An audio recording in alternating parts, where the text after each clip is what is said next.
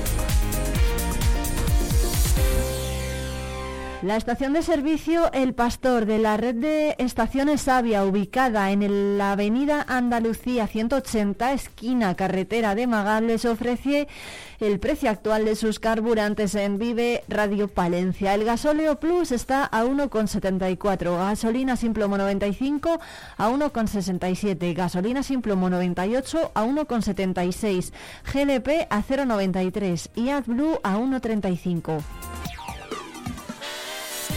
Además, disponen de una promoción de cestas para esta Navidad para sus clientes. Se sortean dos muy completas para aquellos que suministren más de 30 euros y sean socios del Club Avia. La promoción dura hasta el 30 de noviembre y además pueden ver todos estos detalles en su cuenta de Instagram arroba avia.palencia. De esta forma se podrán beneficiar de los sorteos que a través de ella se realizan.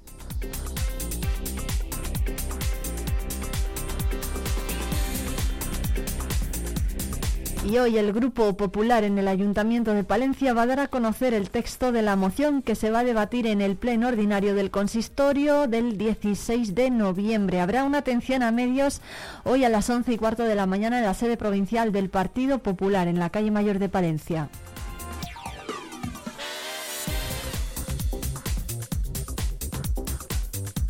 Y a las 12, la alcaldesa de la capital, Miriam Andrés, va a participar en la inauguración del autobús La Ruta Enfermera en la plaza de Pío XII. Y a esa hora, en Cilla Mayor, en el aula de naturaleza La Tejera, el delegado de la Junta en Palencia, José Antonio Rubio, visita el aula de la, este, esta infraestructura que tenemos en la provincia de Palencia. Y a las 7 de la tarde en el Museo Provincial el delegado va a asistir junto con la viceconsejera de Acción Cultural Mar Sancho al acto Literatura y Jazz en el que van a otorgar el sexto premio Ramos Ópticos.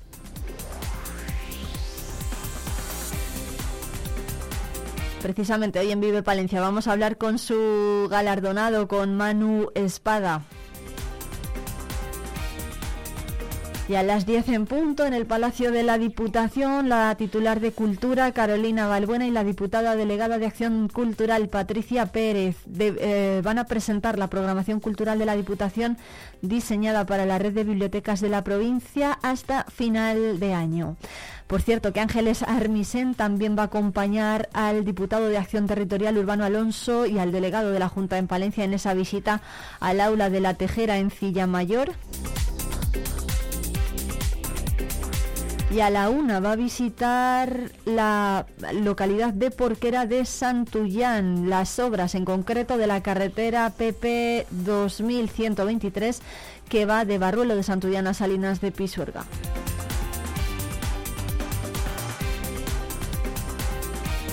Y a las siete y media, Ángeles Armisen va a asistir al concierto que ofrece la Unidad de Música San Marcial, organizado por la Subdelegación de Defensa.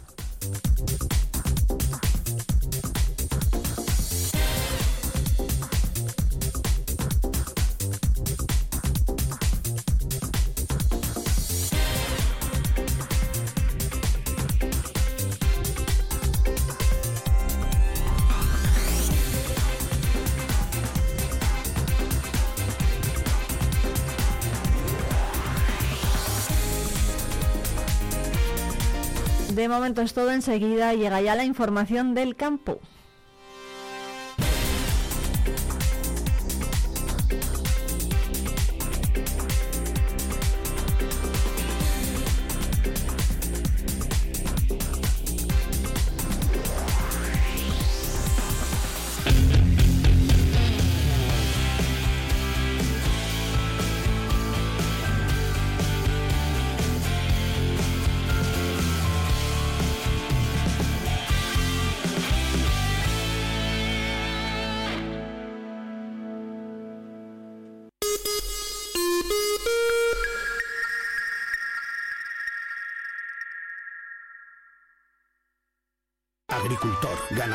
Asaja Palencia te ofrece información, formación y asesoramiento y defiende tu sector. Visita nuestras oficinas y asajapalencia.com. Noviembre llega cargado de ilusión y entretenimiento a Teatro Ortega. Del 10 al 18 disfruta del décimo Jazz Palencia Festival. Día 12 a las 6 y media, Summer Nights. Día 19 a las 5 y media, Coco Recuérdame, el musical.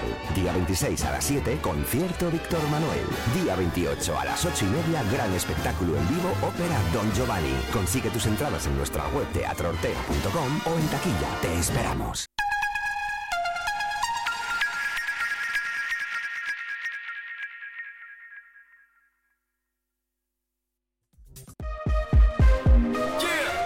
Vive Radio Palencia en el 90.1 de tu FM.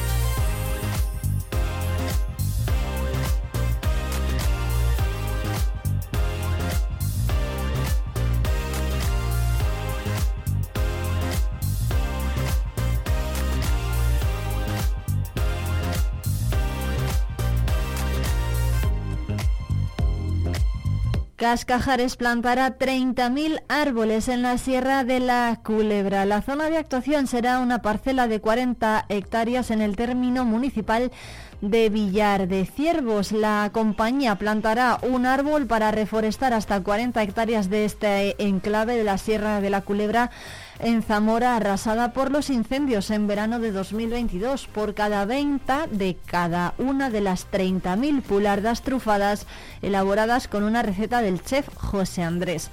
El proyecto solidario que tiene por nombre Ave Fénix busca colaborar en la reforestación de la zona, en concreto el término en el término municipal de Villar de Ciervos. La iniciativa que cuenta con la colaboración de Caja Rural de Zamora y el apoyo de Aciturri surgió a raíz del incendio que asoló la fábrica de Cascajares en Dueñas el pasado 26 de enero, cuando el presidente de la compañía, Alfonso Jiménez, recibió muchísimas llamadas de apoyo, entre ellas una del cocinero José Andrés, que le comentó que estaba dispuesto a ayudar en lo que fuera posible para colaborar en la construcción de las nuevas instalaciones. Pasaron unas semanas y dice Alfonso Jiménez que le pidió que nos hiciera que les hiciera una receta de una pularda rellena asada a la que íbamos a llamar ave fénix. A raíz de esa idea y tras la ayuda que recibieron, decidieron apoyar a otros y la Sierra de la Culebra, que había sufrido otro incendio, era el lugar más apropiado porque además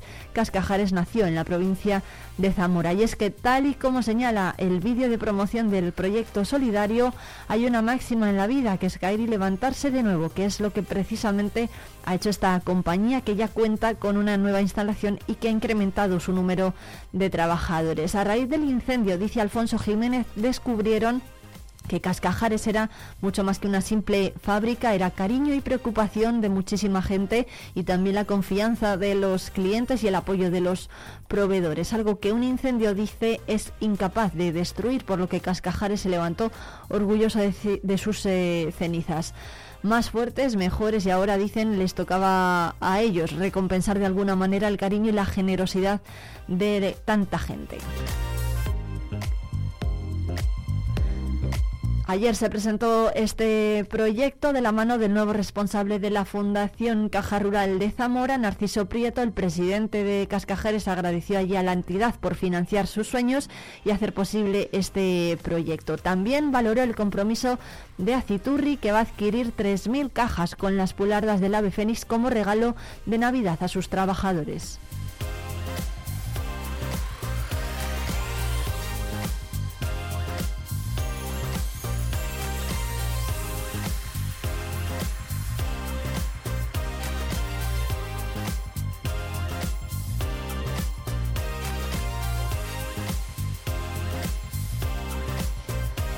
Y más asuntos. El consejero de Agricultura, Ganadería y Desarrollo Rural, Gerardo Dueñas, aseguró ayer que Castilla y León es la reina, dice, de la ganadería por el número de cabezas de todos los subsectores con los que cuenta y apeló a no dar ni un paso atrás frente a quienes quieren demonizarla, por lo que ofreció su mano, dice, para seguir luchando por el objetivo de liderar el mercado. Así lo trasladó durante la inauguración de la jornada Ganadería, clave de futuro y oportunidades, celebrada con motivo del 20 aniversario del Itacil y que puso en valor la figura del profesional ganadero. Dueñas recordó que el peso del PIB del sector agroalimentario en Castilla y León es del 11%, es el doble que la media nacional y el triple que el europeo, con un lugar muy destacado de la ganadería no solo por su peso económico, sino también por el valor social y cultural que le acompaña.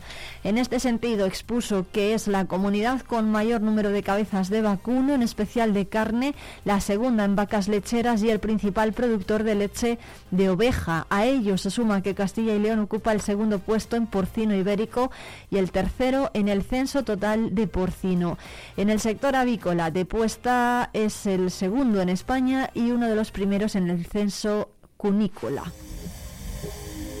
En Vive Radio escuchamos a los agricultores y ganaderos. Vive el campo. El programa de actualidad para estar al día en todo lo relacionado.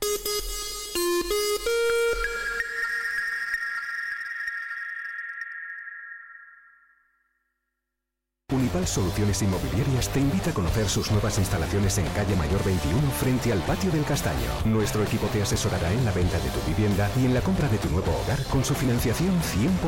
Unipal, agencia inmobiliaria líder en Palencia.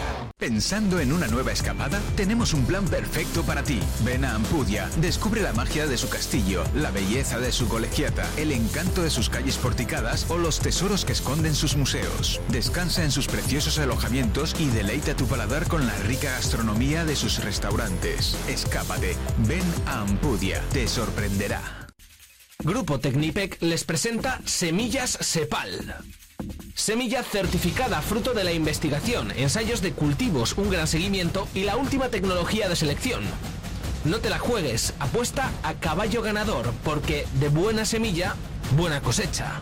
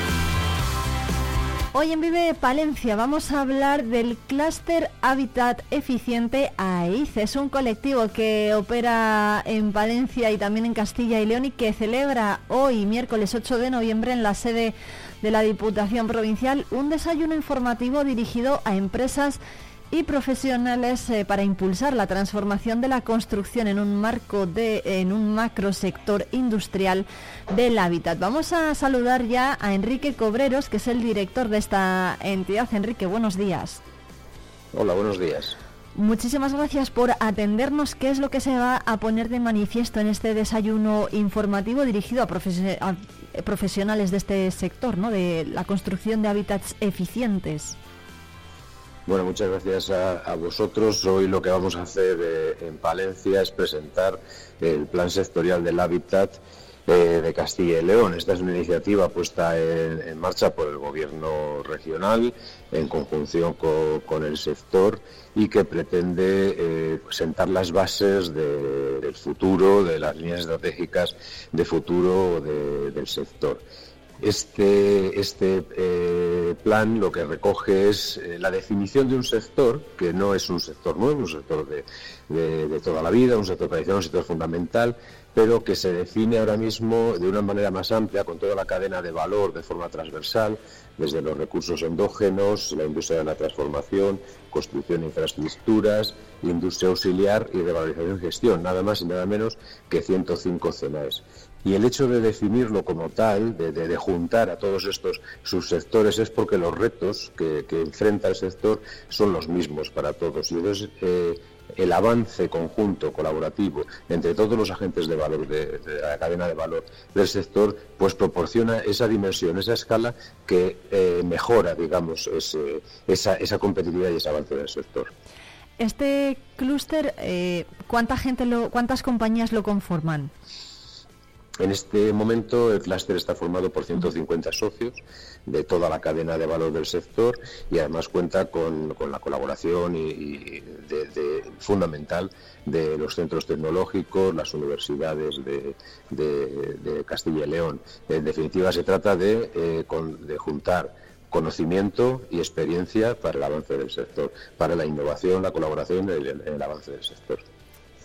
¿A quién va dirigido este desayuno informativo especialmente y cómo se va a asesorar o cómo se puede asesorar a los empresarios para que eh, pues desde la construcción, por ejemplo, se fomente el uso de materiales que sean más eh, sostenibles o eficientemente energéticos y yo no sé si eh, nos encaminamos a un mundo en el que esto cada vez sea más barato y salga más económico o todo lo contrario.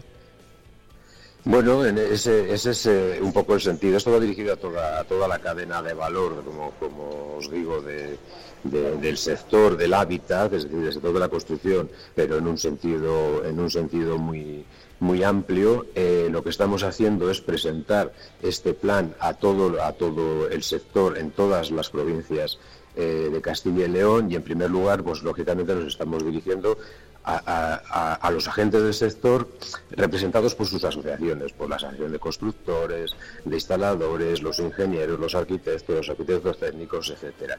A estos desayunos suelen acompañarnos estas asociaciones y también las empresas, lógicamente, que lo deseen. Es decir, es, un desayuno, como tú bien has dicho, un desayuno informativo. Y al final de lo que se trata es de poner sobre la mesa estos ejes estratégicos de, de futuro del sector, que efectivamente, como tú bien dices, pasan por muchos puntos, entre ellos todo lo que tiene que ver con el desempeño ambiental del sector, con su digitalización, con la industrialización del mismo, etcétera, para desarrollar productos más competitivos, mejores en cuanto a su desempeño ambiental, digamos, tecnológicos, etcétera. ¿Están las empresas españolas preparadas para realizar este tipo de, inversiones? Vamos a llamarlo. Bueno, ahí, bueno, realmente no se trata de, una realización de inversiones. Yo creo que el, creemos y estamos convencidos de que el sector de la construcción, el sector del hábitat, eh, hoy en día en Castilla y León, en general a nivel nacional, es un sector muy resiliente, vamos a decirlo así, pues porque viene, eh, viene de muchas crisis, desde la de Lehman Brothers en 2008, 9, 10 pasando por todas las demás, por la última, eh, de materiales, etcétera, y por lo tanto eh, es un sector que, que, ha, aguantado y es un sector que ahora mismo es resistente porque lo ha demostrado y además es un sector con un gran potencial de futuro y por eso es un sector que se ha definido como estratégico para la Junta de Castilla y León, por su potencial de tracción en el desarrollo socioeconómico de, Castilla y León. ¿Puede España ser, eh, bueno, y, una comunidad como Castilla y León y también una provincia como la de Palencia eficientemente, eh, eficiente ¿no? En, en cuanto al uso de la energía sin depender quizá de las ayudas de Europa?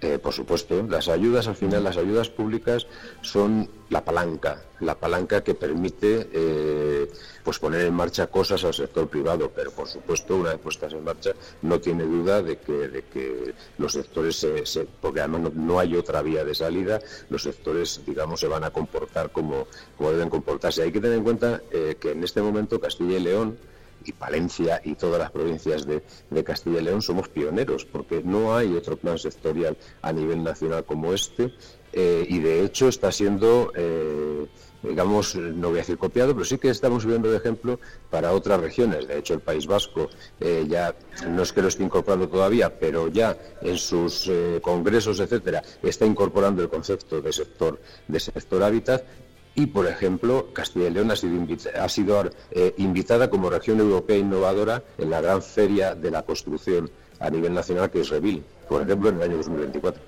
Bueno, uno de los objetivos de esta jornada no es buscar alianzas entre los agentes que trabajan en la construcción dentro de la cadena de valor que desarrollan su actividad con criterios de eficiencia y sostenibilidad y también acercar las, las oportunidades ¿no? que ofrece ese plan sectorial del que habla. ¿En Castilla y León se construye de forma eficiente ya? ¿Con qué tipo de materiales, por ejemplo?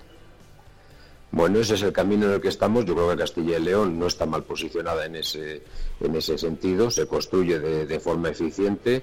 Eh, una de las cuestiones que incorpora el Plan Sectorial del Hábitat es, eh, de alguna manera, el incremento de la construcción con madera. Por, eh, esto es un ejemplo solo, ¿eh? no quiere decir que todo el plan sectorial del hábitat vaya encaminado en esa línea, pero sí que se detecta que hay un gran potencial en Castilla y León para el uso de la madera en construcción y hay una serie de acciones para potenciar ese uso de la madera, por ejemplo, en construcción, por ejemplo.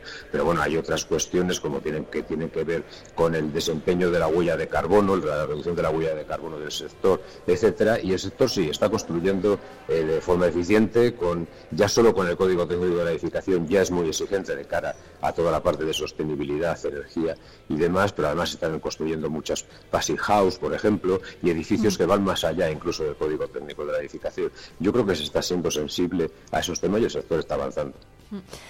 Más teniendo en cuenta la situación que se nos viene encima, ¿no? Bueno, que, ya tenemos encima con todos los costes energéticos que están soportando empresas y particulares también, ¿no? Sí, bueno, esa es una coyuntura actual que no, no es sencilla. Yo creo que hay Castilla y León también está haciendo sus deberes en cuanto al uso, por ejemplo, de la biomasa, en cuanto a los sistemas de generación de energía renovable, etcétera. Lo que pasa es que es un camino, es un camino largo, pero bueno, yo creo que estamos haciendo, haciendo bien los deberes. El hecho de tener, eh, bueno, pues una generación de energía renovable eh, importante en Castilla y León, pues hace que las industrias que están alrededor de esa energía renovable pues tengan una energía más barata, por ejemplo. Y entonces, bueno, lo que pasa es que, claro, esto no es un camino, no se, no, se reduce eh, la factura energética hoy para mañana, pero yo creo que estamos desarrollando un camino, bueno, eh, interesante y, que va en la línea, ¿no?, de, poder tener mayor independencia, vamos a decir, energética.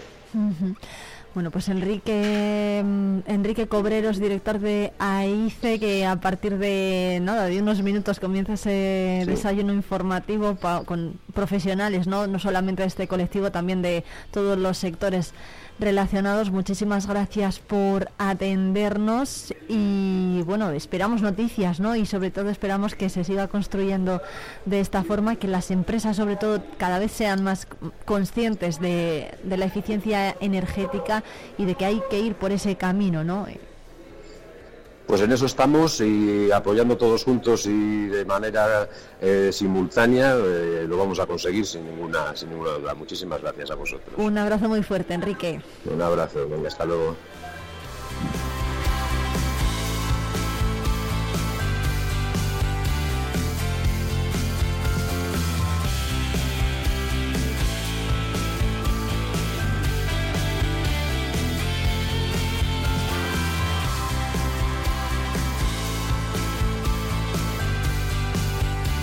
Bueno, jornada sobre mm, construcción eficiente y eficiencia energética también que va a tener lugar en Palencia durante toda la jornada, pero además hoy en el programa vamos a hablar de jazz y de literatura, porque ya saben que se está desarrollando en Palencia el Jazz Palencia Festival y además esta tarde hay concierto en el Museo de Palencia a cargo de César Tejero Trío, con él vamos a hablar en directo para que nos cuente, bueno, pues qué va a sonar en esa actuación. Y también vamos a hablar con Manu Espada, es el ganador del sexto premio internacional Ramos Ópticos. Al mejor relato sobre jazz que organiza este festival y que patrocina esta firma óptica. Con él vamos a hablar para que nos cuente cómo ha sido participar en este certamen y sobre todo qué es lo que le inspira a él para escribir sobre jazz. Pero además tenemos que ir en la cápsula del tiempo, del tiempo con Clara Ausín a conocer la historia de Díaz Caneja, muy pero que muy interesante. Enseguida la vamos a escuchar y también están los chicos de Manta y Peli por aquí que nos van a traer los títulos de cine de terror más, eh, más eh, bueno, que más tirón están teniendo en las plataformas esta temporada.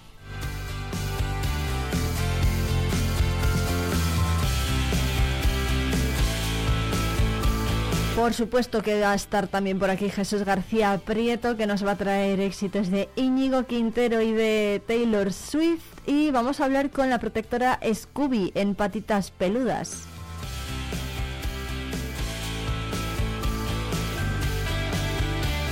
Y por cierto que hoy en nuestra ruta por la provincia vamos a visitar Autilla del Pino. Nos va a hablar de esta localidad su alcaldesa, que es, ya se lo adelantamos, una magnífica anfitriona de su pueblo.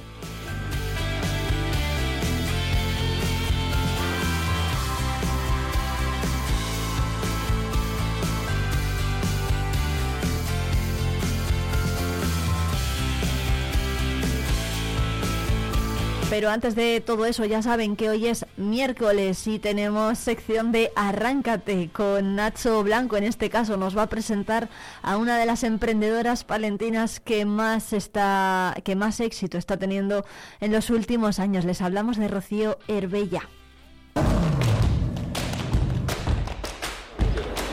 Hoy se ha atrevido a dar una vuelta con nosotros Rocío Herbella, fundadora y CEO de Prosolo. Primero de todo, muy buenas, Rocío. Buenos días, Nacho. Bueno, una persona que ya les hemos presentado en alguna ocasión cuando estuvimos hablando precisamente del peso que tiene el café en Palencia.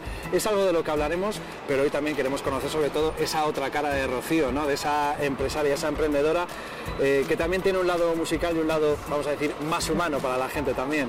Muy bien, pues yo encantada, Nacho. Si me llevas a dar una vuelta, me sacas de aquí de la rutina encantada. Venga, pues vamos a ello, a ver si, como digo, conocemos esa otra cara de Rocío y disfrutamos del paseo. Vamos allá. Vamos.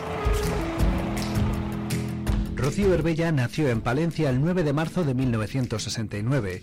Es fundadora y CEO de Productos Solubles Sociedad Anónima, uno de los cinco mayores fabricantes de cápsulas de café y café soluble de Europa.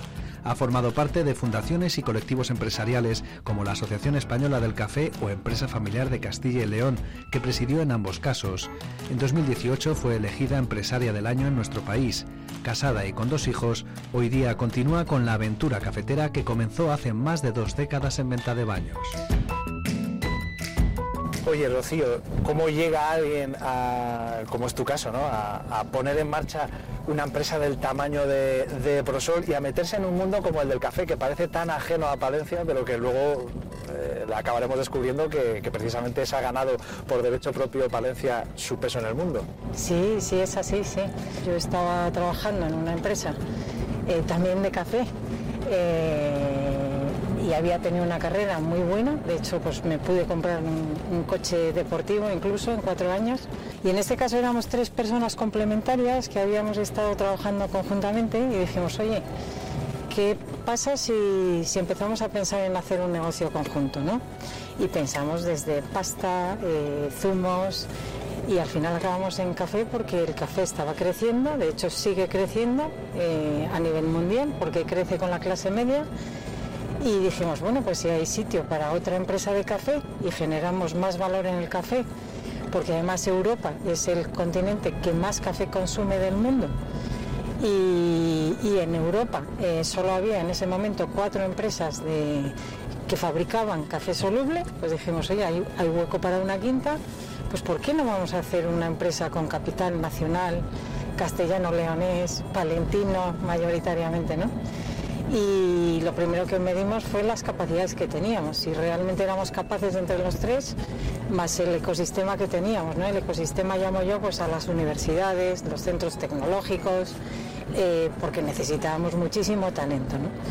Y entonces así fue, con 29 años decidí emprender este proyecto que, que fue súper ilusionante y así pues vendí yo mi, mi coche, vendí todo lo que tenía y decidimos empezar desde cero con otros 71 socios que nos acompañaron entonces porque claro, la inversión era elevadísima. Y es empezar de cero con 29 años. Eh, empeñando todos esos logros anteriores ¿no? para, para apostar en firme y fuerte por un proyecto que, bueno, no eh, eh, teniendo inversores detrás, entiendo que hay gente que, creía y confiaba en ello, pero que al principio era como tirarse a una piscina. Tuvimos que convencer a los inversores de que nosotros éramos capaces de hacer ese proyecto y para eso teníamos que creernos que éramos capaces de hacer ese proyecto. Porque si algo, algo entiende un inversor es si tiene delante a alguien que tiene ganas de hacer algo. Las capacidades luego se contrastan ¿no? y te puedes confundir pero la pasión tiene que estar. Y entonces nuestra pasión pues se tradujo en muchísimo esfuerzo como no podía ser de otra forma, ¿no? Un esfuerzo pues de mañana, tarde y noche, de no fines de semana, de yo cuando pues ya más adelante tuve a mis hijos pues venir con los hijos de bebés con ellos en brazo, que todo el mundo sabía sus nombres y me le cogían para, para echarme una mano. Entonces, bueno, pues es una conciliación también, ahora que... Sí, sí, sí, eso es, eso es muy importante para mí. De hecho, en, este, en esta empresa, en Prosol, nosotros tenemos un índice de fecundidad que es cuántos hijos se tienen de promedio, ¿no? Y tenemos un índice de fecundidad que está en 1,8, cuando en Castilla y León es 1,15, para que te hagas una idea. ¿Qué quiere decir eso?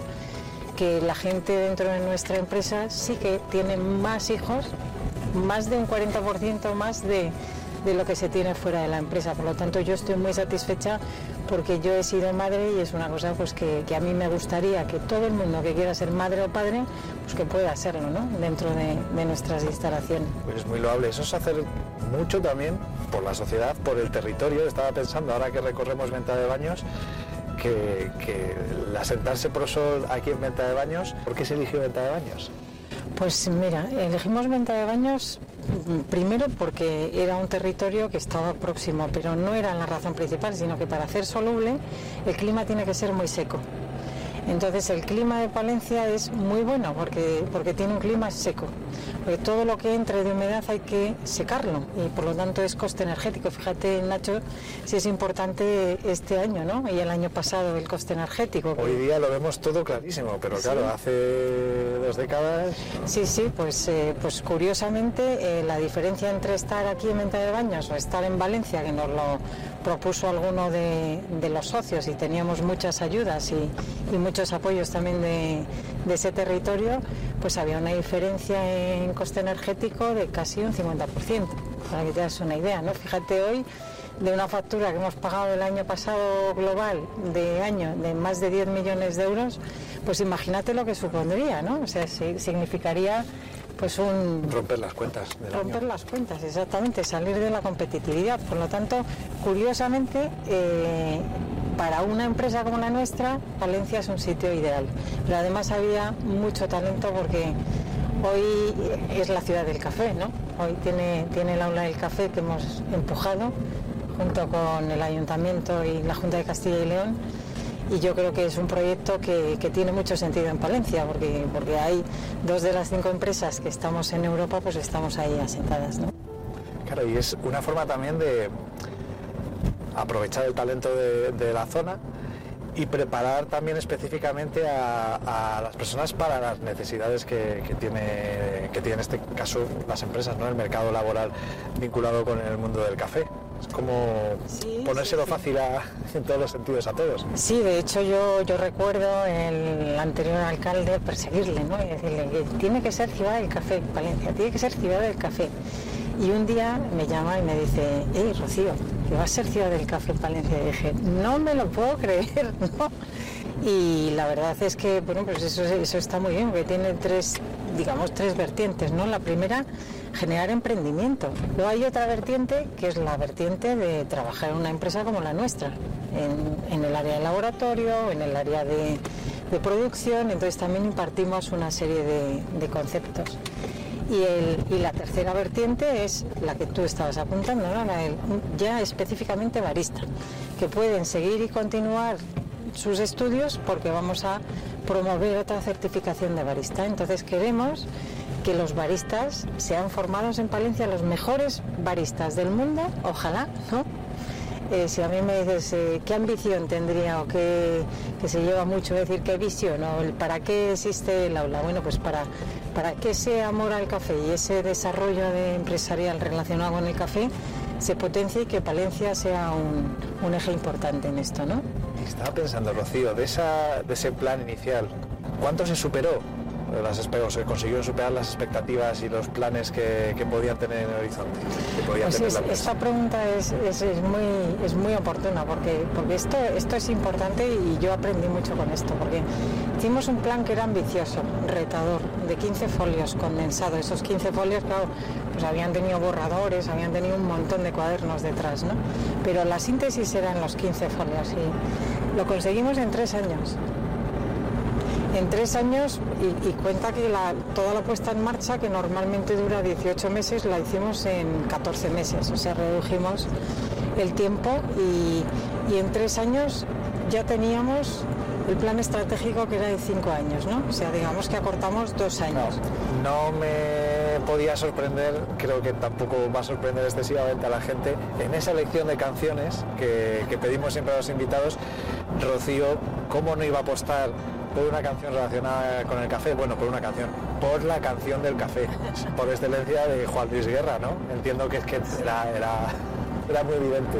Sí, bueno, además es que esa canción tiene mucho significado, ¿no? Porque es, algo que dicen los campesinos en el campo, los recolectores, pues dicen ojalá lleva café muchas veces, ¿no? Eh, entonces esto significa no solo que que, llueva, que también es, eh, es esencial, ¿no? sino que, todas las circunstancias económicas, que son muchas en esos países porque tienen grandes retos, son países, muchos de ellos en vías de desarrollo, pues que la economía les ayude, les ayude para que puedan prosperar, que puedan sus hijos prosperar y, entonces pues es algo que se, que se escucha mucho. Entonces ha sido muy curioso porque yo escuché la canción antes de escuchar en el campo la, la frase, ¿no? que es una metáfora al final. Entonces me parece muy bonito. Para mí, un paradigma de, esto es, eh, es, un recolector, un recolector que se levanta y está pendiente de prosperar, primero de recoger, luego de cultivar, luego de que sus hijos evolucionen. Entonces esta mirada siempre la tienen y a mí me encanta esta canción por eso.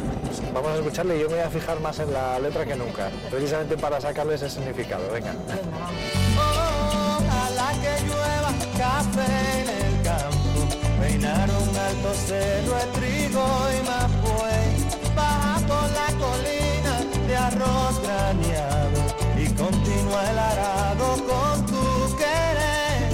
Oh, oh, oh, Ojalá el otoño en vez de hojas secas vista mi cosecha y sale ¿No te parece difícil, Nacho, hacer una selección? Porque dices, uff, te pones a pensar y la música transmite tanto, ¿no? Y para mí es, eh, muchas veces es hasta un mantra, ¿no? Es, eh, cuando a lo mejor tengo una situación de tensión, hay alguna música que me viene a la cabeza para, para evadirme un poco y decir, bueno, voy a relajarme, voy a pensar dos veces en que esta situación la tengo que enfrentar de otra forma, ¿no? Entonces repito a lo mejor un estribillo y luego pues hay muchas veces indudablemente pues que me pongo una música porque me apetece escuchar esa música porque me genera una sensación eh, concreta, ¿no? Podríamos decir que a raíz del trabajo realizado en Prosol se nos han abierto otras puertas o nos han invitado a tomar otras responsabilidades relacionadas en unos casos con el mundo del café, en otros casos por ejemplo con la empresa familiar, ¿no?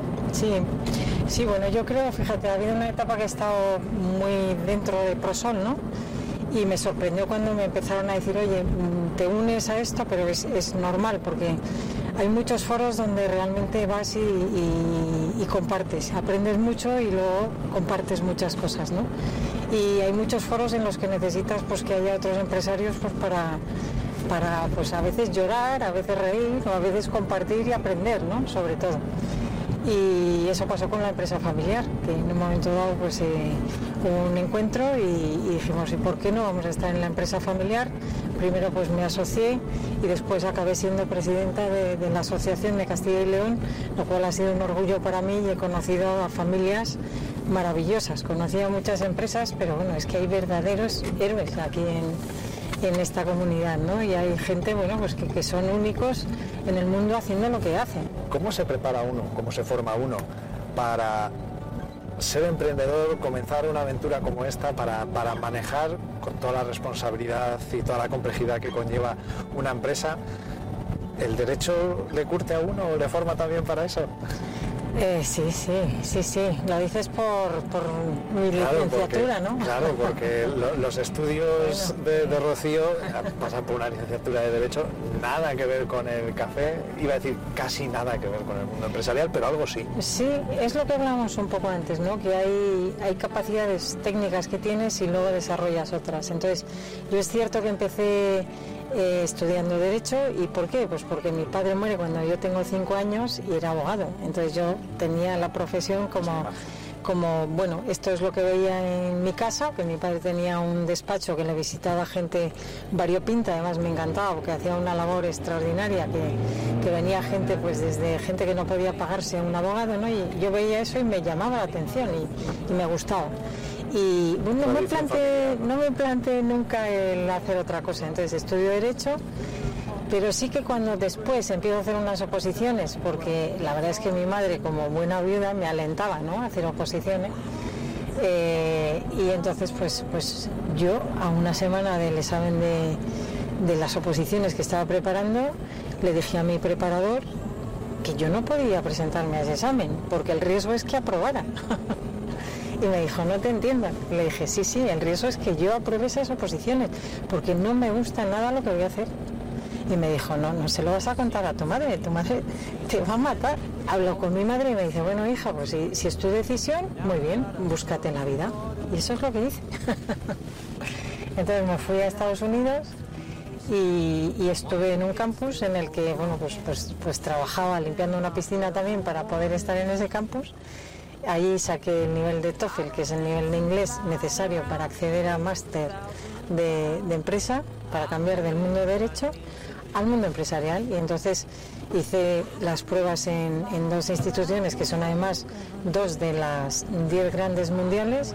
Me admitieron en las dos y me metí en una con una formación excelente y tengo que dar las gracias también a, pues, a mi hermana Teresa, ¿no? a mi hermana la mayor, que, que me ayudó a pagarme y a costearme ese máster, que eso fue maravilloso. Ya acababa de aprobar las oposiciones de notarías y, y- y era pues, pues era súper joven y, y- sus primeros eh, sueldos, vamos, sus primeras ganancias las dedicaba pues a costearme a mí los estudios. ¿no? su hermana, fíjate. Entonces, yo la adoro. También es cierto que, que la familia de mi padre pues también ha sido muy industrial, muy empresarial, entonces algo... Y Había desde, latente, ¿no? Sí, y desde muy jovencita pues trabajaba en los veranos, en la empresa, y me gustaba, me gustaba trabajar y tener mi dinero y ser independiente. De hecho es algo que a mí me encantaría que, que todos los jóvenes lo hicieran.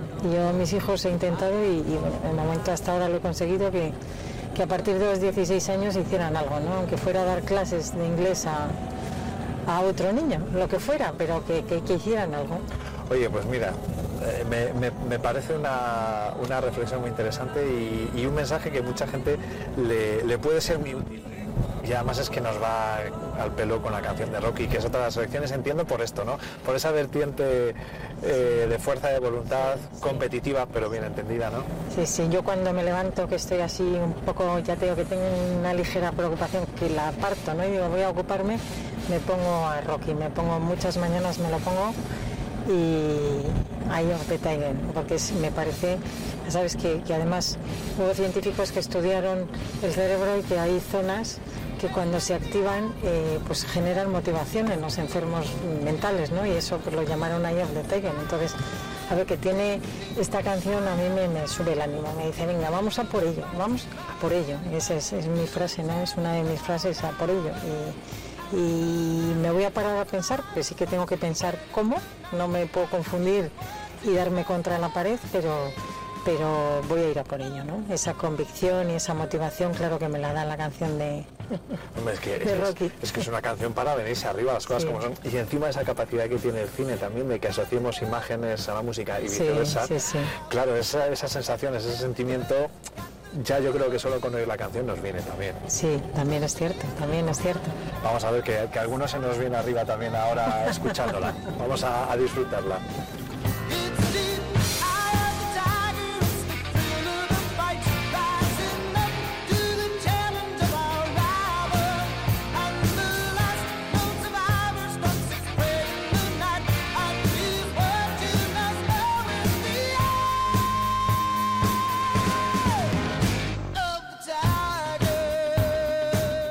Hemos hecho en venta de baños la fábrica de Prosol. Has explicado por qué. No, no es que sea tu pueblo, pero si tuvieras que decir un pueblo de Palencia o decir, este es, este es mi pueblo en Palencia, que dicen que todo el mundo tiene pueblo, por lo menos algún vínculo. Sí, yo tengo uno así. Yo tengo uno un vínculo muy fuerte con Villacialer. En Villacialer es el pueblo de mi bisabuelo, el, el abuelo de mi madre. Y bueno, pues allí eh, pasé muchos veranos en, cuando- en mi infancia, ¿no? Pues desde, desde que mi madre pues, se queda viuda, eh, iba con una tía abuela mía y con mi abuela a pasar allí veranos y aprendí muchísimo, aprendí muchísimo y además, bueno, pues lo primero eh, a sobrevivir, diría yo, ¿no? Porque iba de un lado a otro con un vestido de estos de, que te hacían específico con callos, que eran pues, pues todos los bordados aquí. Claro, allí con un vestido pues no pintaba nada. Tenía que estar con pantalones y con, pues me picaban las pulgas, por eso digo sobrevivir. Me metía en el en los corrales, pues con las gallinas, eh, pues aprendí, aprendí a, que esto es, esto es anecdótico, esto no lo sabe mucha gente, ¿eh? Eh, aprendí a ordeñar con el hermano de Juanita, que Juanita es la, mujer que ha vivido en mi casa toda la vida, ¿no? que, que- me ha cuidado junto con mi madre. Entonces al final, eh, bueno, pues su hermano que era el pastor de- del pueblo, pues, pues aprendí a ordeñar allí. Entonces, pues tengo muchísimos recuerdos pues, de esos colchones enormes, de, de olores, eh, de ir a al pueblo con, a la ermita con el burro a por agua, eh, ese tipo de recuerdos que son tremendos, pero además aprendí muchísimo también porque, por, por ejemplo, aprendí a comer dos veces, porque yo llegaba a una casa y olía súper bien y me decían, ¿has comido? Y yo decía, no. No te lo vas a creer, pero se nos acaba el tiempo. ¿Ah, sí? No, no se nos acabó, pero casi. Eh, al menos que, que podamos escuchar la última canción que has elegido y el por qué. O sea, Sí, bueno, pues mira, esta, esta elección es, eh, yo cuando tengo ocho años, eh, pues hay un virus de hepatitis y yo me paso en la cama meses, ¿no? Y además que, que, pues, pues quien ha tenido hepatitis sabe que no tienes ni capacidad ni fuerzas para levantarte, ¿no? Y hay una persona que ha vivido en mi casa, además eh, la quiero como mi segunda madre, que es Juanita, que, que vino con 17 años a, cuidarnos y, se quedó cuando mi madre se quedó viuda y ya te que ha renunciado a muchísimas cosas en la vida por estar acompañándonos, eh, hacernos crecer bien. Y, y- y por qué hablo de ella? Porque cuando estuve con la hepatitis esos meses, mi esperanza y mi vida eran dos cosas eh, fundamentales, aparte de mi familia que me estaba rodeando, pero no se podían acercar, porque sabéis que la, hepatitis es súper contagiosa. Entonces estaba aislada en un cuarto y solo entraba mi madre y Juanita con, con protecciones, ¿no? porque bueno, pues era como una sala blanca dentro de casa y me habilitaron la- una habitación es- especial, la verdad es que sí, porque desmontaron el cuarto de estar para que yo estuviera allí con un cuarto de baño mío propio y, y porque compartíamos mis hermanos y yo baño, como no podía ser de otra forma. ¿no? parece cosas que parecen Sí, inimaginables o pero, imposibles. pero claro, entonces para- era lo normal, pero fíjate, evacuaron el cuarto de estar para que yo estuviera allí, con el baño yo individual, también para proteger al resto de hermanas, ¿no? Y mi vida, lo que digo, ¿no? Pues la conexión con el mundo, aparte de Juanita y mi madre, pues eh, eran dos cosas, la lectura y la música. Y la música ella me dejó eh, sus discos y sus tocadiscos. Claro, yo tenía ocho años, yo no tenía, no tenía discos entonces, entonces escuchaba la música suya. Y esta, esta canción, pues claro, es que, es que habla pues de, de te vas, ¿no? Entonces yo soñaba que me iba de la cama y salía de ese cuarto y me iba y salía y volvía. Entonces me encantaba esa canción y la ponía una y otra vez, una y otra vez, una y otra vez hasta que pues, conseguí aprendérmela, claro. Y me trae recuerdos maravillosos. Aparte, bueno, pues luego toda la historia de Nino Bravo, ¿no? que vino después, que es una historia maravillosa, pero la canción para mí, eh, aunque sea trágica la historia de Nino Bravo también, ¿no? pero, pero es un hombre que consiguió muchas cosas, que muere con 29 años y, y consiguió muchas cosas y por lo menos fue reconocido en, en ese periodo ¿no? y le dieron bastantes, bastantes premios, aunque fue lamentable porque con esa voz maravillosa que tenía. Pero Una gran pérdida, sin duda. es una gran pérdida, sí. Pero es eso, ¿no? Me recuerda pues el- el- la vida, la intensidad de la vida, ese momento de, de no poder moverte y cuál es la ventana y, y esa generosidad que hablamos otra vez, ¿no? De Juanita con mi madre, con mi familia y además conmigo y esa canción es, para mí es, eh, es, es, es- es vida, es, eh, es esperanza, ¿sabes? Es, eh, vale, me voy, pero vuelvo, eh, estoy aquí, pero salgo. Oye, pues me parece una forma espléndida de, de terminar con la voz de Nino Bravo, con, con esta historia y, y agradeciéndote, por supuesto, Rocío, que, que te hayas atrevido a dar una vuelta y a, y a contarnos un poco más de ti, para que conozcamos esa cara que, que los más allegados ya conocen, pero bueno, que ahora le hemos mostrado a, a todo el público. Así que muchas gracias, de. Muchas gracias a ti, Nacho, ha sido un placer, así que cuando quieras Otra vuelta nos damos. me das otra vuelta. Vamos a disfrutar con el bueno de Nino Bravo y con esta Venga, canción vamos a espléndida, que es, que es como muy un beso y una flor. Sí. Más allá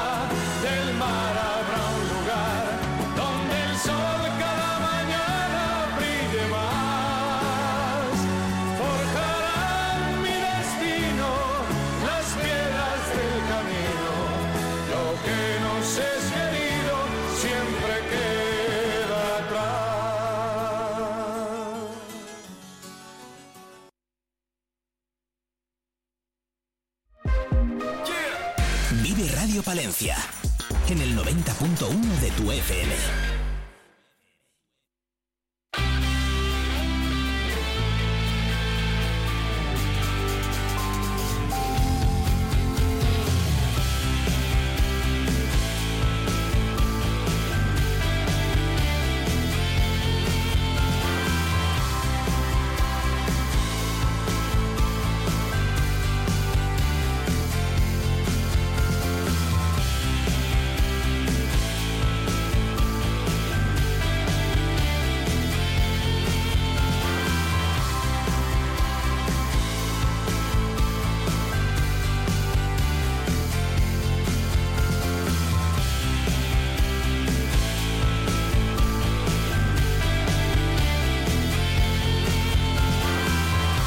Bueno, qué interesante ¿eh? la historia de Rocío Herbella y la importancia que ha tenido también la música a lo largo de toda su vida, tanto la personal como la profesional. Nos acercamos a las 10 de la mañana y lo hacemos con este tema, con Boy de The Killers.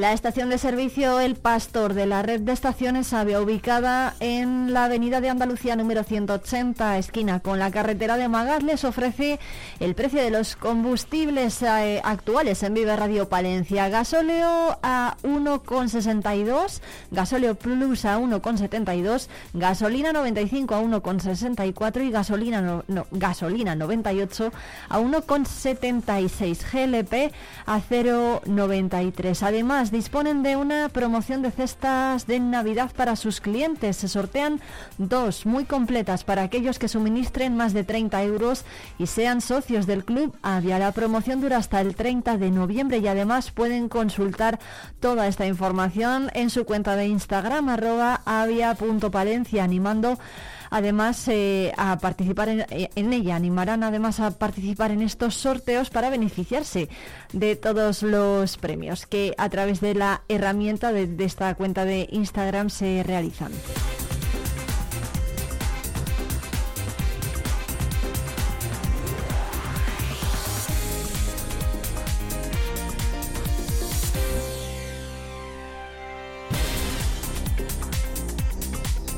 El Partido Socialista lamenta la falta de nuevos avances en la construcción del búnker de radioterapia del hospital. A preguntas de los procuradores socialistas en las Cortes de Castilla y León, de los procuradores palentinos, el consejero de Sanidad responde que únicamente se están realizando actuaciones previas. Los procuradores por Palencia, Consolación Pablos, Jesús Guerrero y Rubén Hillera han lamentado la falta de nuevos avances en la construcción del búnker de radioterapia tras confirmar el propio consejero de Sanidad de la Junta que únicamente se están realizando actuaciones previas, a pesar de que su ejecución fue anunciada para el primer trimestre de este año y luego para el segundo. Lo cierto es que a fecha de hoy, dicen los socialistas, nada se ha hecho y a preguntas de los parlamentarios autonómicos, la propia Junta reconoce que su construcción aún deberá esperar algún tiempo. Desde el PSOE se había solicitado la copia del contrato por el que se adjudicaban las obras, la documentación donde se dejara constancia del compromiso contable adquirido por la Administración regional, así como todas las certificaciones de obra emitidas hasta la fecha para conocer el momento en que se encontraba la construcción de esta infraestructura tan necesaria para la capital y la provincia.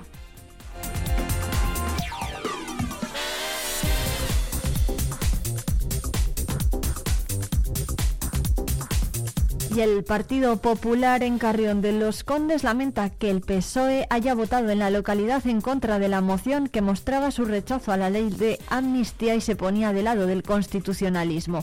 Los populares mostraron ayer su asombro ante, ante la negativa de los socialistas carrioneses de rechazar la amnistía cuando en otras instituciones como en la Diputación de Palencia o en el Ayuntamiento de la capital se han abstenido. Recuerdan además que la portavoz del PSOE en, en Carrión es también diputada provincial y ha cambiado de opinión en cuestión de días. Dicen, el Partido Popular de Carrión de los Condes ha querido valorar la sesión plenaria del mes de octubre en el que se aprobaron numerosos puntos de interés para el avance y progreso de la ciudad, así como la dación de cuentas de cada área de lo realizado y las próximas actuaciones, como la programación navideña, que este año va a contar con numerosas actividades nuevas para el municipio que harán las delicias de vecinos y visitantes.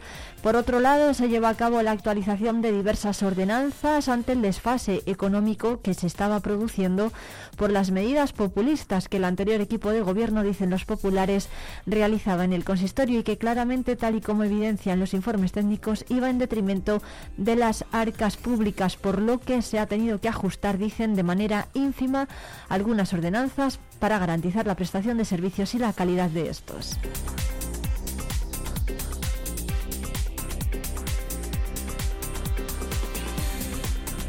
Y Luis Mateo Díez será el premio Cervantes 2023. El jurado ha destacado que se trata de uno de los grandes narradores de la lengua castellana, heredero del espíritu cervantino, escritor frente a toda adversidad y creador de mundos y territorios imaginarios. El jurado del premio de literatura en lengua castellana, Miguel de Cervantes, ha otorgado a este escritor leonés Luis Mateo Díez el premio Cervantes de este año, concedido por el Ministerio de Cultura y Deporte. El, galardón está dotado con 125.000 euros. El fallo del jurado ha sido anunciado por el Ministerio de Cultura, por el ministro de Cultura, Miquel Iceta, acompañado de la directora general del libro del cómic y de la lectura del Ministerio de Cultura y Deporte, María, María José Gálvez, en un acto celebrado en el auditorio del Ministerio. El jurado se lo ha otorgado, dicen, por ser uno de los grandes narradores de la lengua castellana, heredero del espíritu cervantino y escritor, como decimos, frente a toda adversidad. Y el viernes día 10 aquí en Palencia Capital a las 8 de la tarde en el Casino de Palencia va a tener lugar la presentación del cuadro de Antonio Capel para el cartel de la Semana Santa Palentina 2024.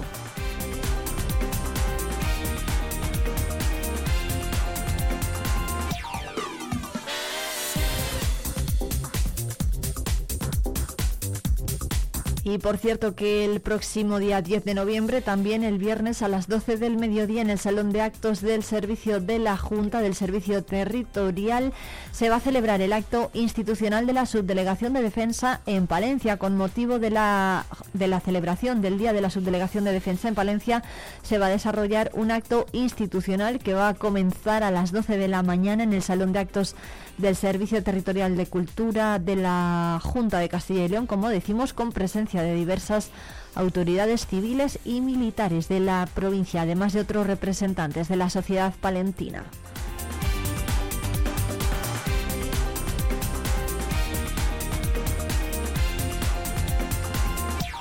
Y además, Izquierda Unida Castilla y León ha votado mayoritariamente por participar en el gobierno de coalición entre el Partido Socialista y Sumar. Casi el 80% de las personas participantes en ese sufragio votaron sí en el referéndum de este fin de semana.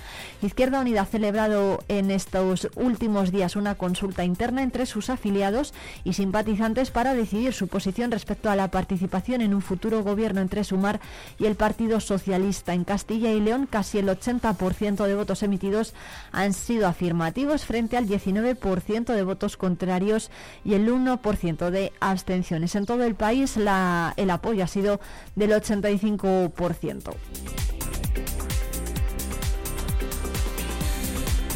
Y por cierto que mañana con Diario Palentino se publica un suplemento de 12 páginas, es una publicación especial que se va a regalar con Diario Palentino y además se va a regalar también a los galardonados el día 9 mañana en la Diputación. Se trata de un suplemento especial de los premios de la Cámara de Comercio de Palencia 2023 que cuenta con, va a contar con entrevistas y reportajes de cada una de las empresas ganadoras y además con una recopilación de los 50 últimos años de los premios de la Cámara.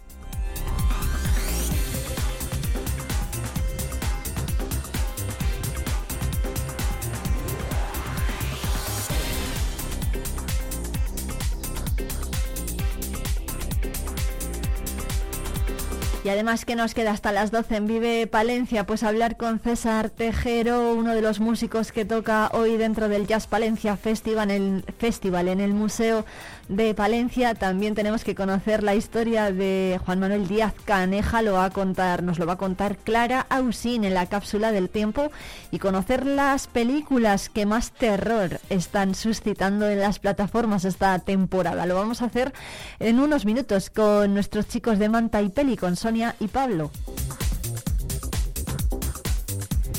También tenemos pendientes de escuchar los éxitos de Jesús García Prieto y hablar con la protectora Scooby en patitas peludas. Veremos a qué mascota nos van a presentar esta vez. Ya saben que pueden adoptar los oyentes ¿eh? y ponerse en contacto con ellos a través del 669 22 78 75 o de palencia.viveradio.es por si quieren dar un hogar a alguno de los animales que cuida la protectora Scooby aquí en Palencia.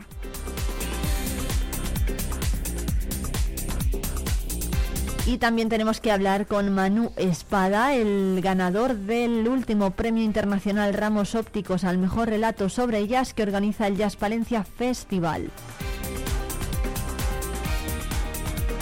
Lo vamos a hacer tan solo en unos minutos, pero antes son las 10 y 10 minutos, así que enseguida nos vamos de ruta por la provincia hasta Autilla del Pino.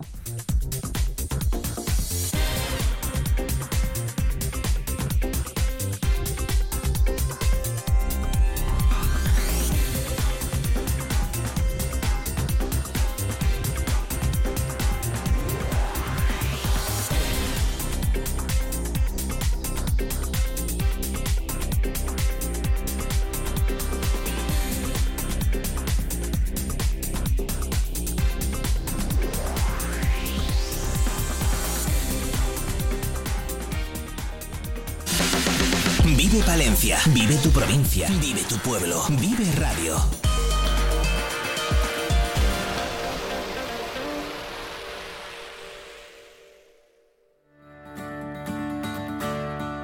Hoy en nuestra ruta por la provincia vamos a conocer una de las localidades que tiene mejores vistas. Yo no es por nada, pero seguro que es la envidia de muchos pueblos.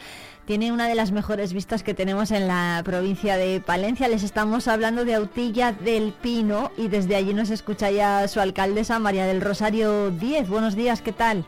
Hola, buenos días. Bien, aquí estamos con mucho viento porque estos días es complicado, pero bien. ¿No habrá quien esté ahora en el mirador de Autilla o qué? Bueno, pues eh, para ir ahora al mirador eh, no se puede llevar gorro ni se puede llevar si llueve paraguas porque sale todo volando. Hacemos un meripopis.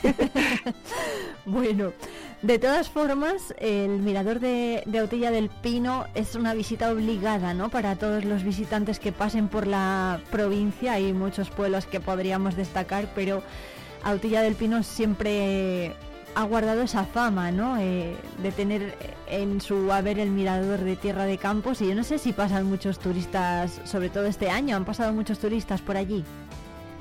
Sí, eh, vienen bastantes turistas porque además es tiene el aliciente este mirador de estar a 9 kilómetros de Palencia. Luego es eh, una, una, visita, vamos a decir que obligada porque abre eh, esa ruta hacia Tierra de Campos y, y bueno, las vistas son espectaculares. En días claros se puede ver hasta el norte de la montaña paletina, con lo cual es un mirador que, eh, con diferencia de los que son de montaña, eh, vamos a decirlo así, tiene la, peculiaridad de que en las puestas de sol eh, la línea del horizonte se mezcla y mm, bueno, pues podemos decir que es inigualable esa visión de amplitud, ¿no? Y, nunca mejor dicho se puede experimentar el dicho de anchas Castilla. total, totalmente. Ahí queda, queda totalmente comprobado y corroborado, ¿no? En el mirador. Autilla, ¿cuántos habitantes tiene ahora mismo? ¿Cuánta gente vive en Autilla durante todo el año? Pues eh, sobre unos 220 o así. Eh, eh, ha subido la, el empadronamiento, lo que son las tasas de empadronamiento con gente joven con lo cual, bueno, pues eso es eh, algo positivo eh, para el mundo rural, el que los jóvenes sigan apostando por, por estar y permanecer en, sus pueblos, en sus localidades y disfrutar de, digamos, de algo que no se tiene en el mundo urbano, que es esa manera de vivir y de entender las tradiciones, lo que es propio y suyo, ¿no? que lo enarbolan como algo que tiene una identidad muy peculiar. Y luego, pues, comentarte que mm, a raíz de, ya que hablamos del mirador, eh, decir que mm, también tenemos la Cruz de la Madalena, donde una leyenda todos los años toma vida y ese mirador, eh, bueno, pues eh, va más allá de lo que es simplemente eh, un balcón a tierra de campo, sino que también se convierte en leyenda de, y tradición de un pueblo. Bueno, cuéntenos la leyenda, alcaldesa. Pues mira, la leyenda es la Cruz de la Magdalena y entonces el, conde Pino tiene una hija joven eh, que, que, bueno, pues eh, a- digamos que acuerda ese matrimonio para, para acomodar a su hija y ella va todas las tardes a ver las puestas de sol. Una vez que ella acepta el matrimonio, pues en la noche de plenilunio, en la noche de San Juan, hace juramento a la luna de que nunca eh, bueno, pues abandonará esa tierra ni, ni traicionará lo que es esa identidad de, permanecer eh, bueno, pues como hija de, la luna, hija de, de los cuatro elementos, ¿no? del viento, del sol, del agua y del fuego. Y en la noche, pues eh, un lobo la ataca y, y así se cumple, ¿no? digamos, ese deseo de no abandonar jamás. Y bueno, pues esa es la leyenda y allí están los restos, quedaron de la ermita de la Magdalena que el padre, eh, el conde Pino, bueno, pues eh, construyó en, en nombre y en memoria de su hija y ahí enterró. Eso es el de, de la antigua ermita. Eso es, perdone alcaldesa que la hemos perdido un segundo y no se le ha escuchado bien. Sí, es que ha sido una llamada entrante. Eh, que digo que eso es lo que queda ¿no? de, de esa leyenda que bueno pues acompaña no solo a ese mirador sino también eh, digamos que unos 10 metros eh, por encima de los, och- los 840 que tiene de altura de cota eh, se puede eh, bueno pues ver un poquito más allá. Qué bueno. Bueno, el mirador no es solamente lo único ¿eh? que se puede ver, también tienen muchos puntos que son de interés, tienen el museo etnográfico, también tienen arquitectura popular, eh, arquitectura tradicional, tienen chozos de pastor, por ejemplo, pero bueno, ¿cuál, si hubiera que elegir un, un itinerario en Autilla del Pino, ¿cuál sería? Bueno, pues eh, digamos que eh, si vamos al arte, eh, tenemos eh, la parroquia de Nuestra Señora de la Asunción, que es Vic.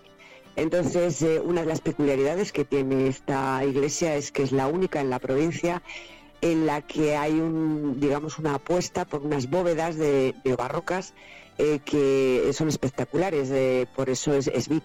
Y decir que, aparte de la riqueza que pueda tener de sus retablos, eh, la ermita de Nuestra Señora de las Angustias, eh, que es eh, bueno pues eh, la cofradía que la regenta desde el siglo XVI, también tiene un encanto particular.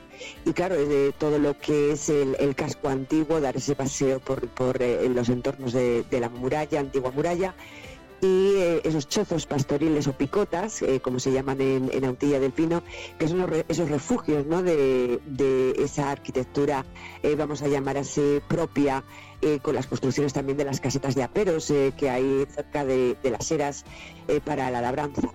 Y, claro, el, museo no tiene, digamos, un olvido, ese- esa apuesta por la indumentaria y la recuperación que en la actualidad con esos talleres que se pusieron en marcha eh, con Esther de Miguel, eh, bueno, pues han sido importantísimos porque se han recuperado más de 200 piezas de indumentaria tradicional popular eh, que le hacen en estos momentos pues ser el número uno, digamos, de riqueza tradicional en todo lo que es la provincia.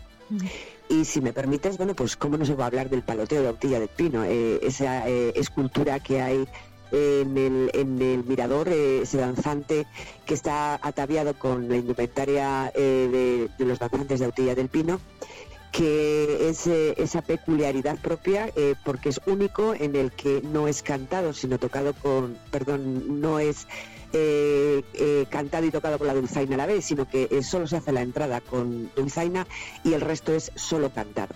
Con lo cual eh, también tiene otra peculiaridad propia dentro de la provincia. ¿Cuándo hay que ir, alcaldes, a ver a los danzantes de Autilla del Pino? Pues cita obligada el 15 de agosto eh, en la fiesta de San Antón también eh, en enero con la fiesta de la Matanza y en las fiestas de las Angustias eh, cada septiembre. Es decir, que además salen tres veces al año. Salen tres veces al año porque son las, eh, bueno, la, patrona y la fiesta grande es en agosto, Nuestra Señora de la Asunción.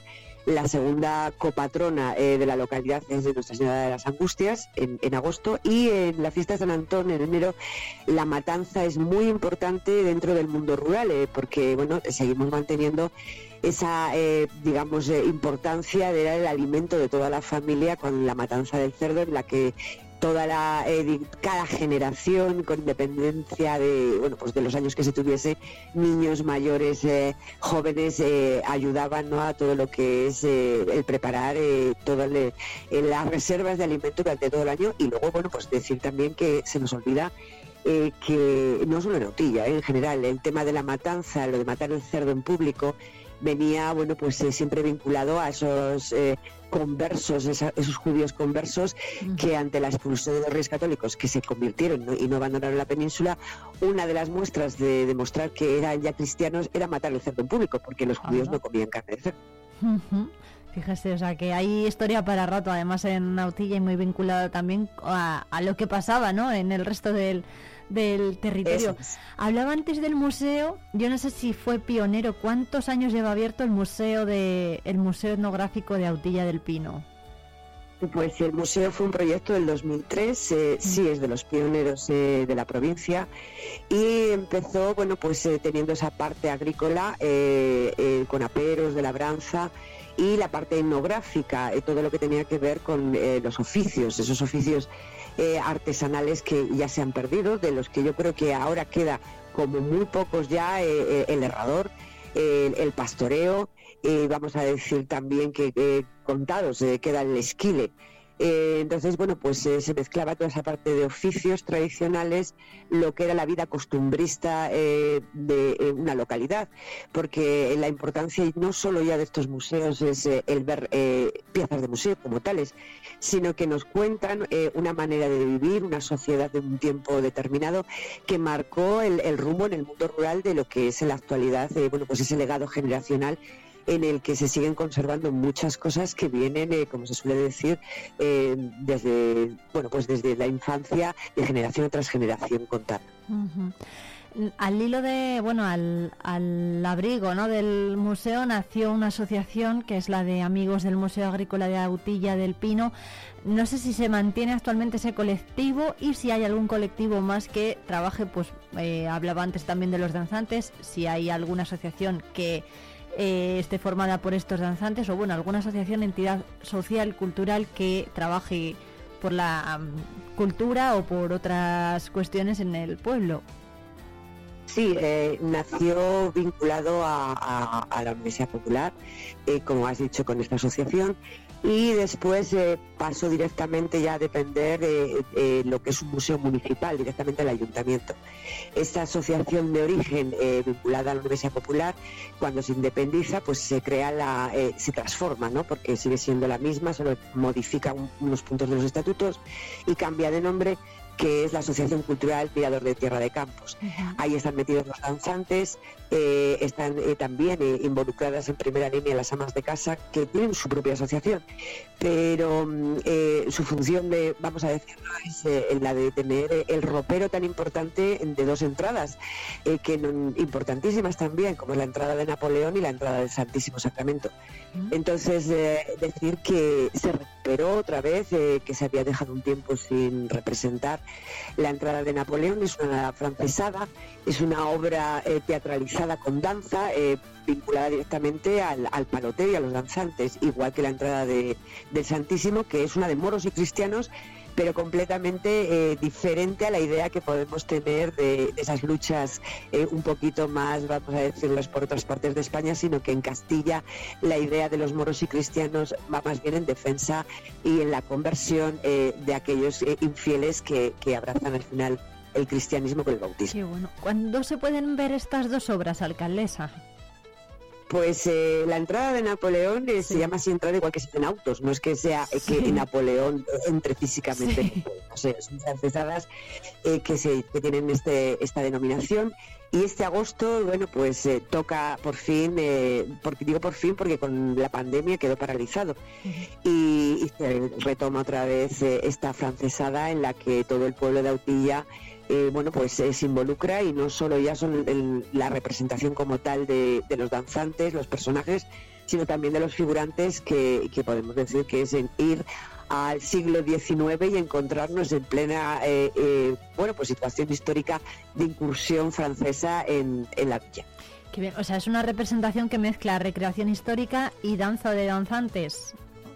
Sí, eh, porque Sí, ¿no? las entradas, que era lo que te comentaba, Sí. las entradas eh, tanto de Napoleón como el Santísimo eh, son danzas teatralizadas, danza porque danzan los danzantes, son ocho personajes, como son los danzantes, eh, que en origen era representado por los propios danzantes, entonces son personajes, en origen la danza del paloteo era masculina, eh, porque, eh, bueno, pues eh, el, aguado que llevan, esa vestimenta tan peculiar, está siempre vinculada, aparte de esos rituales de, de guerra y de defensa, a lo que era eh, el culto al Santísimo Sacramento, en la que eh, los acólitos, esos monaguillos, se vestían y, y danzaban al Santísimo y de ahí, bueno, pues que se fueran acortando esas vestimentas hasta quedarse en esos enaguados y con la evolución del tiempo, eh, bueno, pues se fue independizando ya de lo que es la fiesta de- del Corpus Christi de su octava, Qué bueno. que en no se siguen disfrutando eh, las dos fiestas. Eh, se perdió en la mayor parte de la provincia y en la capital, eh, eh, bueno, pues se perdió lo que es la fiesta de la octava, ocho días después del Corpus, pero en Autilla del Pino se sigue manteniendo. Qué ¿Cuántos danzantes hay ahora mismo en Autilla?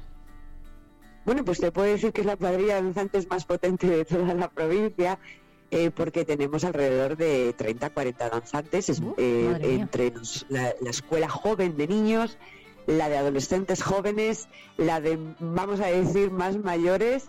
Y eh, bueno, pues quedan todavía de 40 años que siguen danzando. Y bueno, pues de decirte que en el 2018, cuando se puso esa es- escultura eh, de Paulino Mena, es escultor eh, eh, afincado en Autilla del Pino, en el Mirador de Tierra de Campos, pues eh, allí se juntaron todas las generaciones y fueron eh, haciendo la entrada por todo el mirador en el paseo. Aquello fue un homenaje a, la propia cultura del paloteo, no solo de la localidad, sino de la provincia. Qué guay. Bueno, alcaldesa, ¿cómo andamos de servicios en el pueblo? ¿Cuántas empresas hay o cuántos servicios empresariales se prestan? Y servicios sanitarios, educativos, eh, carreteras. ¿Cómo andamos en ese senti- sentido? Pues mira, te diría empresas, eh, empresas locales eh, eh, propias, eh, y te digo propias en el sentido de que son gente oriunda del propio pueblo. Tenemos tres y luego tenemos una, bueno, pues afincada hace unos años de cereales, almacenista también. Eh, con lo cual, eh, eh, empresas propias eh, hay, más la importancia que tiene la hostelería. Eh, Autilla del Pino tiene eh, un mesón, bar mesón, en el que se dan comidas diarias eh, durante toda la semana. Tenemos otro bar y luego eh, las dos bodegas en pleno funcionamiento que se dedican a la restauración eh, todos los fines de semana, con lo cual no solo ya es ir a la localidad y disfrutar de una gastronomía impecable, sino también eh, el poder disfrutar desde ese mirador, eh, de esos rincones, eh, tanto en invierno como en verano, eh, de esas bodegas eh, que tienen eh, bueno, pues su reconocimiento gastronómico con, con su sol Michelin. Quiero decir que es que no es decir, bueno, pues puedes disfrutar o, o saborear de comida, de comida vamos a llamarla así rústica, sino que es que además está reconocida. Y en cuanto a el- las, eh, bueno, pues eh, asistencia en, en sentido sanitario, está el consultorio que durante la pandemia es de los pocos eh, consultorios que ha, conseguido mantenerse abierto con, la atención total y absoluta a la población, quizá porque tenemos una residencia de mayores, también gestionada es municipal, también de las pocas, porque el resto de residencias de mayores y centros de días eh, son eh, pertenecen a la Junta de Castilla y León. Entonces, bueno, pues requiere que el tratamiento y, digamos el cuidado de tanto de la población como de eh, la residencia esté mimado y decirte que bueno pues en la comunicación eh, estamos a 9 kilómetros de Palencia, las carreteras están bien, eh, hay posibilidad, hay mucha gente que está afincada en, en Autilla y trabaja en Valladolid, con eso ya te digo todo. O sea que van y vienen diariamente, más los que eh, trabajan en, en- en Palencia o en zonas eh, limítrofes, eh, porque por razones, eh, bueno, pues vamos a llamarlas así del destino, han hecho que estén trabajando en, en esta zona. Bueno, pues alcaldesa María Rosario Díez de Autilla del Pino, muchísimas gracias por atendernos desde aquí. Como siempre, ayudamos a todos, animamos a todos los oyentes a que les visiten, a que visiten los pueblos de la provincia. Muchísimas gracias. Igualmente, buen día.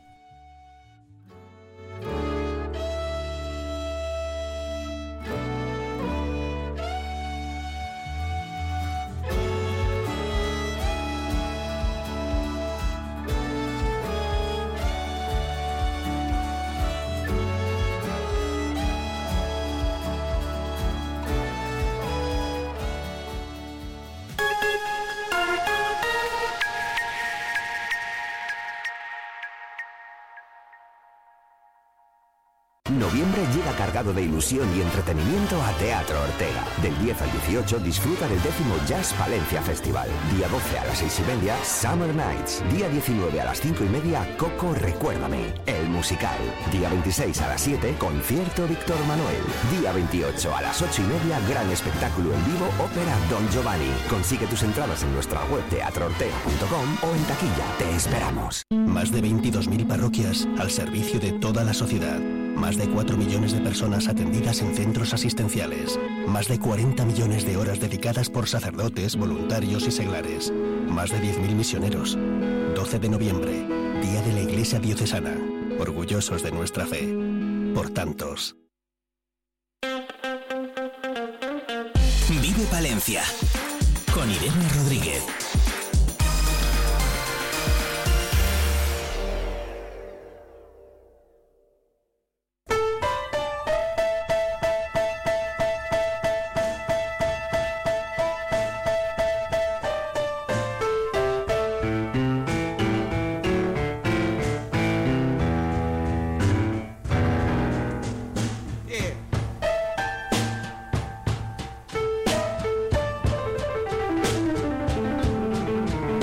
Escritor salmantino Manu Espada ha ganado el sexto premio Ramos Ópticos al mejor relato sobre jazz tra- tras imponerse a los 100 trabajos presentados este año al certamen organizado por el Jazz Palencia Festival. Ha sido gracias a un cuento que se llama Clave de Sol, que es una narración escrita con un lenguaje potente y muy eficaz. Al menos así lo calificó el jurado de estos premios del Premio Internacional Ramos Ópticos al mejor relato sobre jazz y que ha acordado estos días por unanimidad conceder este galardón al escritor Manu Espada, que está escuchándonos ya en, en directo. Manu, buenos días, ¿cómo está?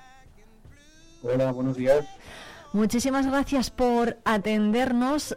¿Qué le lleva a escribir sobre jazz a un escritor? No sé si es una música que inspira más o menos que, que otras fuentes. Bueno, eh, yo de pequeño estudié música gracias a un piano que me compraron mis padres, que era un modelo ruso que se llamaba Cherny, que era un modelo, un modelo barato, gracias a que muchas familias querían estudiar música porque el gobierno había subvencionado aquel piano.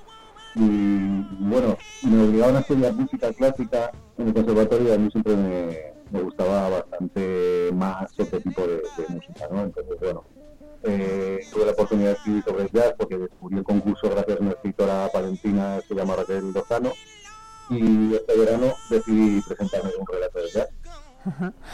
La- el cuento empieza con, un, con la historia ¿no? de, de un cantante, de, de una cantante de jazz que tiene una hija con intolerancia al ruido. ¿Cómo es eso? Sí, es un tipo de autismo, autismo no verbal, eh, en, el, en el cual eh, las personas no, no pueden hablar, ¿no? Y también los ruidos le, le provocan mucha, mucha inquietud. Entonces, claro, se da la paradoja de que la, niña no, no puede hablar, pero su madre se expresa con la voz porque es cantante, ¿no? Y esto a la madre le, le genera una, una paradoja vital que la angustia bastante pero la música sí que consigue calmar. Entonces, mm, bueno, eh, descubrí que gracias a una novela de una autora que se llama Marina Pérez Agua, que hay una, habitación que existe realmente, se llama eh, la cámara necoica, en la cual el silencio es absoluto, incluso está a menos 23 decibelios. Y pensé que en esa habitación a lo mejor se podían escuchar los pensamientos de una persona que no podía hablar, ¿no?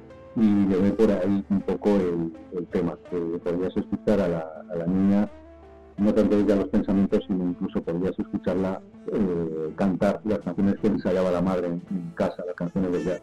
Qué bueno. Manu, a Manu Espada, ¿qué música le gusta escuchar cuando está en casa a lo mejor escribiendo? Pues me gusta sobre todo para escribir música instrumental, porque la música con letra me, me distrae y pongo mucho bandas sonoras de películas, ¿Sí? me gustan mucho las, las bandas sonoras y es lo que suelo ponerme para escribir. ¿Por qué le distrae la música vocal? La música cantada, vaya. porque como ha- hablan Se le va la letra, ¿no? letra, me, me voy y me meto en la historia porque claro al final las canciones son pequeños relatos también son pequeñas historias y, y, estas pequeñas historias te, te, te evaden y te hacen meterse en en la historia y te sacan de la historia que estás tú escribiendo, ¿no? Porque escribir un relato es como escribir una canción. Entonces, si te están contando contando algo y estás ahí atento a la, a la letra, te, te, te saca de, del contexto que tú, que tú tienes en la cabeza. ¿Había participado más veces en este concurso del Jazz Palencia Festival?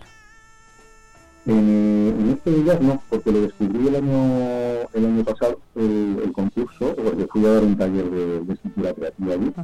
Y me llevé unos libritos que, que edita eh, en los cuartos, los leí en verano, y es cuando decidí presentarme, porque no, no conocía la, la, el concurso hasta el año pasado que fui a este taller allí a, a la biblioteca de, municipal de Palencia. Bueno, pero no es la única vez que ha escrito sobre música, ¿no? No, no, tengo, tengo varios libros de relatos y en varios se habla de, de música. Tengo un libro que se llama Fuera de Temario, eh, que está dividido por asignaturas y una de las asignaturas es la, es la música. Uh -huh. Entonces, bueno, eh, el, el, relato este de que te hables un, un compositor que no está muy inspirado y lo que hace es plantar notas musicales en el jardín y le salen unas plantas con la partitura ya hecha. Uh -huh. Oye, qué interesante. ¿Por qué apuesta siempre por el relato? Porque tiene muchos, eh, muchas publicaciones, ¿no? ¿no? Y ha participado también en muchos certámenes de microrelatos, de relatos, eh, de novela corta también. ¿Qué hace que, qué hace que el relato sea un, un texto interesante? Pues precisamente gracias a la radio, porque yo empecé a, yo soy periodista, empecé a trabajar, el primer trabajo que tuve sí. fue en, en, Radio 3, un programa eh, que nos hicieron un casting a varias personas eh, para guionistas y, y, y, nos escogieron a dos. Y el, y el programa era de relatos cortos, porque la radio, bueno, como sabes, como antiguamente había seriales que daban horas ahora es como todo más breve, ¿no? Entonces me acostumbré a escribir en, breve, historias breves, como pildoritas, precisamente para, para entretener a, al oyente en la radio, y ahí me acostumbré a, a escribir relato corto y microrelato. De, de, ese trabajo han salido sus publicaciones, yo que sé, por citar algunas, eh, Mar de Pirañas, Antología del Microrelato Español, La Radio es un cuento, Relatos en Cadena 2008-2009, Velas al Viento, ¿todas esas publicaciones han surgido de esa forma o, o no? Eh, el primer libro que publiqué eh, se titula El desguace. este libro recoge los relatos que, que en su día escribí para precisamente. Y, y, luego Relatos en Cadena, bueno, es el, el concurso de la cadena C, que, que, es, que, se emite en la radio también. Entonces, sí, los escribí pensando precisamente en el meta, en la radio. ¿Qué relatos le gusta leer a Manu Espada?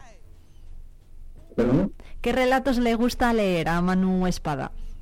Eh, a mí me gusta mucho el relato fantástico, que no es el relato de los elfos y demás, ¿no? Es decir, sería más un relato maravilloso. Justamente el relato fantástico en el cual ocurren cosas cotidianas, pero con algún elemento de, de fantasía que lleva al, extrañamiento, ¿no? que en la vida cotidiana de repente eh, una nevera cobre vida eh, o cosas así de ese tipo, ¿no? Lo que comentaba antes de plantar notas en, un huerto que se haga la partitura, que me gusta. Uh -huh. Bueno, pues Manu, no sé si ha tenido ocasión de ver algún concierto del Jazz Valencia Festival que le ha parecido lo que ha visto o lo que vio el año pasado. Sí, precisamente el, el sábado estuve uh -huh. en la inauguración del festival y tocó un discurso del acordeón, un concierto de dos horas y pico, y la verdad es que me quedé fascinado porque nunca había visto el jazz tocado con acordeón. Mm. No había visto con todo tipo de instrumentos, pero con, con acordeón no. Bien, entonces, entonces me, me, chocó bastante porque lo asociaba el acordeón más a otro tipo de, de contexto, ¿no? Más sí, que, a, más que jazz. A otro género, a lo mejor, ¿no? ¿Vio mm. entonces el concierto de, Lu de Ludovic Beyer? Eso es, sí, uh -huh. sí, sí, en efecto. Eh, estaba acompañado de un bajo y una, y una guitarra también. Qué bien. Y, y la verdad que me, me gustó mucho y como, como tocaba, pues era, era magnífico, vamos. Eh, me parecía, yo que estudié música en su día, piano, me parecía muy, difícil tocar esa, esa gama de escala y, y esa velocidad. Muy, muy bonita, me gustó mucho. Desde luego que sí que ha sido una de las grandes actuaciones y que nos está dejando la edición de este año. Pues Manu Espada, ganador de este certamen de relatos que celebra cada año el Festival Jazz Palencia Festival. Muchísimas gracias por atendernos y esperemos que, bueno, vuelva por lo menos, ¿no? Al festival el año que viene. Claro, claro, volveré, seguro. Bueno, con la... Muchas gracias a Manu Espada, escritor, periodista y un gran amante también de la música de jazz. Bueno, pues lo, le dejamos con la música precisamente del Ludovic Beyer. No sé si Manu sigues por ahí. Sí, sí, sí, sí. un abrazo muy fuerte. Un abrazo grande. Adiós.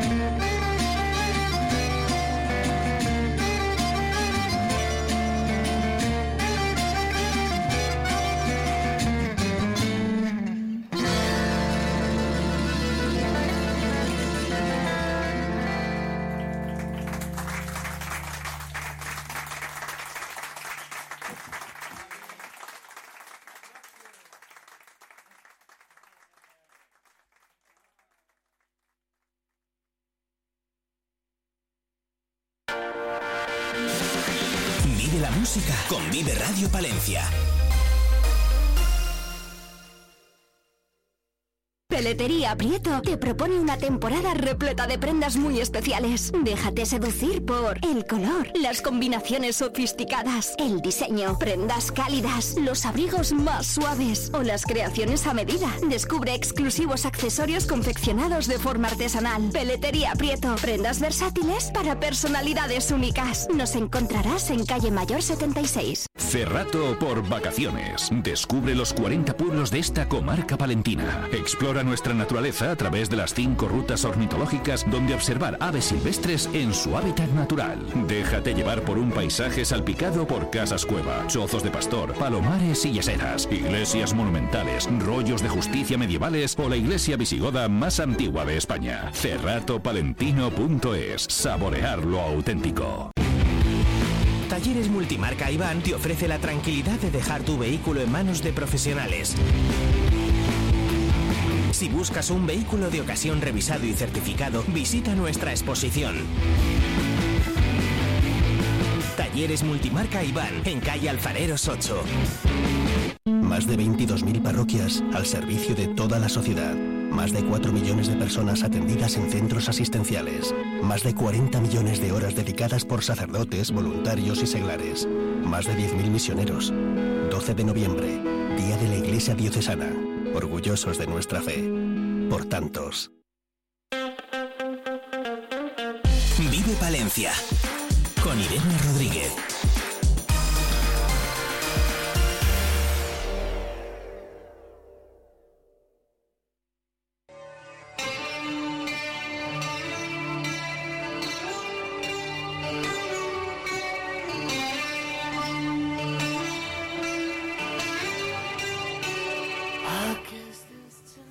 Ya estamos en Patitas Peludas en nuestro espacio de Vive Palencia en el que nos gusta hablar y dar a conocer mascotas, en este caso perros que están buscando una familia, unos dueños. Para ello está con nosotros ya Carmen García de la protectora Scooby. ¿Qué tal? Buenos días. Hola, buenos días. Bueno, hoy vienes a presentarnos, Carmen, a Samira, ¿no? Sí, Samira, que es una perra que, que nos tiene enamorados a todos.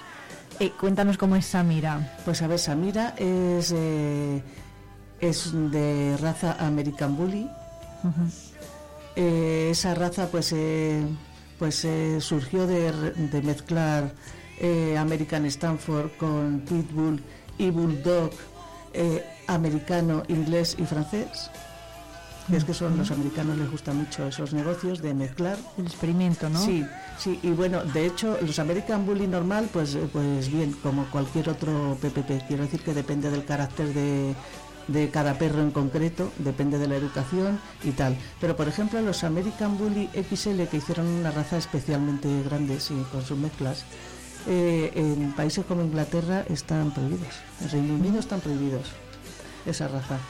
O sea, ya no es que sean peligrosos. Sí, eh, pero pueden ser peli o sea, la- esa mezcla de razas contribuye a que el perro sea más peligroso. Mm, Yo creo que no. Lo que contribuye es la educación. Es como en todos los perros. En todos los perros. Tú, tú hay chihuahuas que, que, son más peligrosos que un perro de estos. Quiero decir que te van a morder más fácilmente. Eh, desde luego que Samira impone, ¿eh? porque Sí. es una raza de las que a lo mejor alguno, si se cruza por la calle con un perro así, pues Sí, impone y además eh, las hembras son más pequeñas que los machos. O sea que ella Sí. en, en sí impone menos que si fuera macho. Vale, cuéntanos qué tal se porta Samira y cómo es físicamente, cuánto pesa, cuánto A ver, pues Sa- Samira no sé cuánto pesará, pero mucho. O qué edad tiene, por ejemplo, ese Eh, pues, lo tenéis. pues mira, sí, sí. Samira tiene cinco años, más o menos. Quiero decir que, que tampoco sabemos exactamente, es- se lo calcula un veterinario y tiene unos cinco años. Samira es, la han utilizado además para, para tener camada detrás de camada y tiene, tiene unas mamas enormes. Eh, tiene una parálisis facial. Ah, sí. No sabemos si, bueno, pues si le picó algún animal o porque en realidad pues, eh, pues tampoco se le han hecho, habría que hacerle un montón de pruebas muy costosas para averiguarlo y bueno, pues, eh, pues ahora mismo está bien.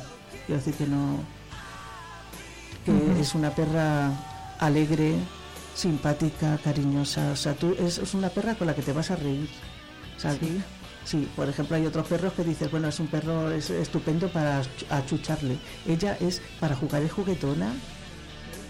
Es, es graciosa, te hace reír porque porque la ves con, con ese aspecto que, que tienen los American Bully y corriendo como que mueve todo el cuerpo y, Sí. y es graciosísimo. Pero a ver, pero también las prepara en casa y por eso a lo mejor no, no, no, no, O sea, no, no, no. hace bromas ni, no, ni no, nada de no, eso. ¿no? eh, te ríes porque la ves que es juguetona. Pues, ¿cómo es? Juega con todos los perros. O sea, tú le da igual que sea cachorro que sea grande, le gustan todos los perros, todas las personas. Ajá. Bueno, ¿y cómo encontrasteis a Samira? Pues la historia de Samira es curiosa porque eh, Samira vino de Medina.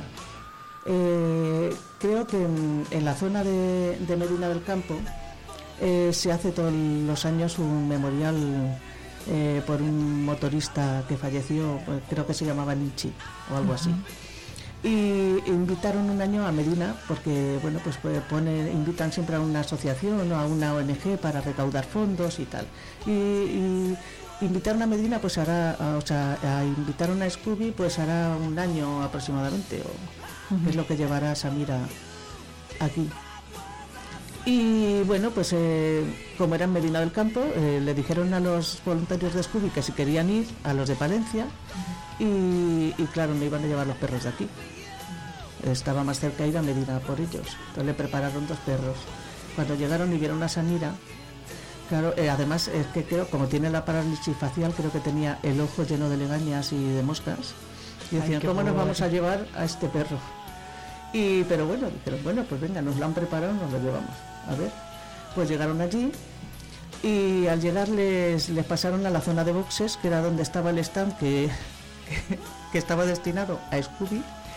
Y dijeron, bueno, y encima con estos dos perros aquí con las motos pasando todo el rato. Bueno, pues Samira, como si pasara el viento. Sí. O sea, le sorprendió muchísimo porque, porque, bueno, pues ni se asustaba con las motos. Creo que había una niña de cuatro años, que era hija de uno de los pilotos, estuvo jugando con ella todo el tiempo que estuvo allí. O sea, y es que se enamoraron de Samira. Ya digo que todo el que la conoce se enamora de ella. Pero se enamora de ella por su carácter, claro, su aspecto es el que echa para atrás un poco. Bueno, eh, yo eh, te iba a preguntar precisamente, pues eso, si es tan adorable y bueno, se, se deja querer, ¿qué es lo que le echa para atrás al, al usuario de Scooby? Pues a ver, eh, la persona que va a adoptar, muchas personas llevan una idea preconcebida del perro que quieren y casi siempre es de raza. Y a lo mejor no es de esta. Y tampoco con una parálisis facial. Quiero decir que hay personas que le dan igual más importancia al aspecto del perro o a que sea de una raza pura que no a que sea un mestizo o, o- porque los mestizos el- tienen lo bueno de todas las razas que llevan. Eso hay que tenerlo en cuenta, pero todo el mundo no lo ve. Y bueno, Samira sí que es de raza, pero tenía esa peculiaridad, aparte que tiene las mamas enormes y que tiene esa parálisis facial, pues eh, igual a la gente le echa un poco para atrás y da un poquito de... La ves tan, tan imponente, tan brutota, porque bruta sí que es, ¿eh? Em, brutota y a lo mejor sí que te echa para atrás eso.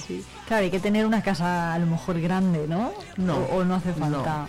¿no? Eso, en eso está muy equivocada la gente, Sí. ¿ves? Ah, pues la mira. gente dice, ah, es que yo quiero un perro pequeño porque, Porque vivo en un pequeña". piso.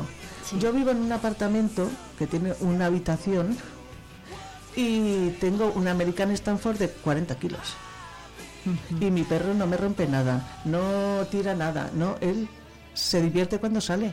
Los perros en casa, eh, ¿quién no ha habido el, el dicho ese de lleva vida de perro? ¿Eh? Porque están tumbados, en casa se tumban y descansan, no están... eh, si tienes un cachorrín, pues a lo mejor sí, pero un perro de estos adultos no te va a romper nada, va a estar tumbado y va a salir a la calle a jugar y a correr. Total. Eh, oye, pa- ahora que mencionas los perros adultos, es importante también que la gente los adopte, ¿no? Que siempre parece que se prefiere más al recién nacido a, a un cachorro precisamente porque lo vamos a poder educar eh, desde que es pequeño y, oye, los perros adultos ya están educados, ¿no? Eh, Sí. Es la ventaja. Claro, si la ventaja es esa. Yo, de hecho, cuando fui a adoptar, yo buscaba un perro adulto. Yo no quería un perro al que yo tuviera que enseñar a hacer pis y caca en la calle, porque me lo iba a hacer en casa y, y no me apetecía. Entonces yo prefería un perro educado. si está bien educado, claro, a ver, cuando la gente va a adoptar un perro, nosotros conocemos un poco a los perros. Tampoco le vamos a recomendar que se lleven al que muerde. Hay alguno que muerde. Pero Samira no muerde. Sam- Samira no, Samira te come a besos. Samira ya digo que es que todo el que la ve se enamora de ella. Bueno, pues, eh, oye, eh, y por cierto, hay que tener eh, licencia para Sí. adoptar a Samira, ¿no? Licencia Para, en vigor. para adoptar a Samira hace falta tener en vigor una licencia de PPP mm, que valen por cinco años, que se solicitan en el ayuntamiento, eh, para la cual necesitas un, un psicotécnico como para el carnet de conducir.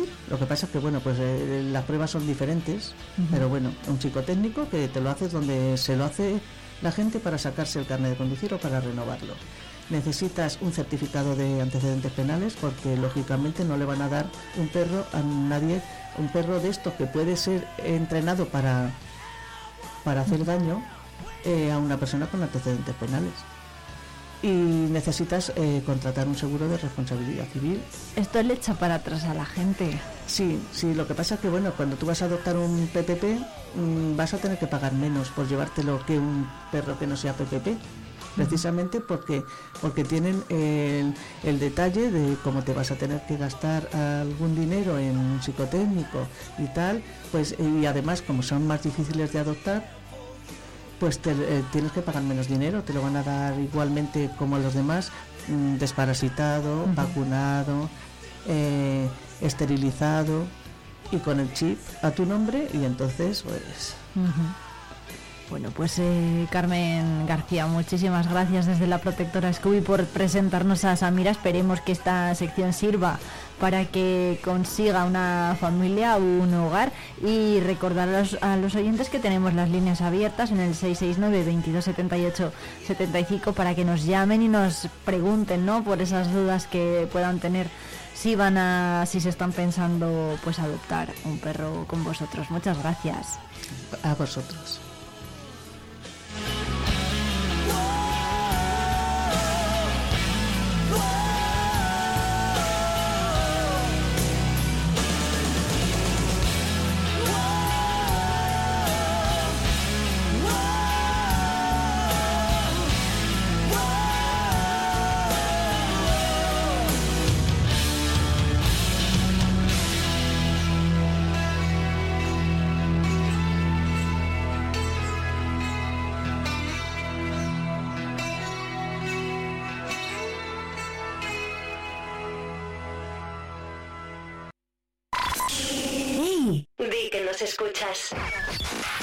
Vive Radio. En Vive Radio escuchamos lo que pasa a nuestro alrededor y te lo contamos. Para informarte, para entretenerte, para emocionarte. Con las voces más locales y los protagonistas más cercanos. Vive tu ciudad, tu provincia. Vive su cultura, su música, su actualidad, su deporte, sus gentes. Vive lo tuyo. Vive tu radio. Vive Radio. Palencia 90.1. Esto es Vive Radio. Siempre alegre. Siempre positiva. ¿Y esto? La música que te. ¿Y esto?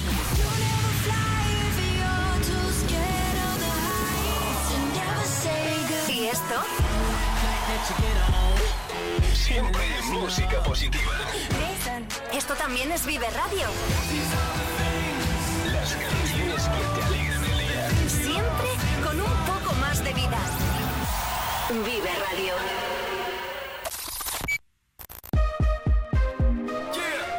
Vive Radio Palencia. En el 90.1 de tu FM.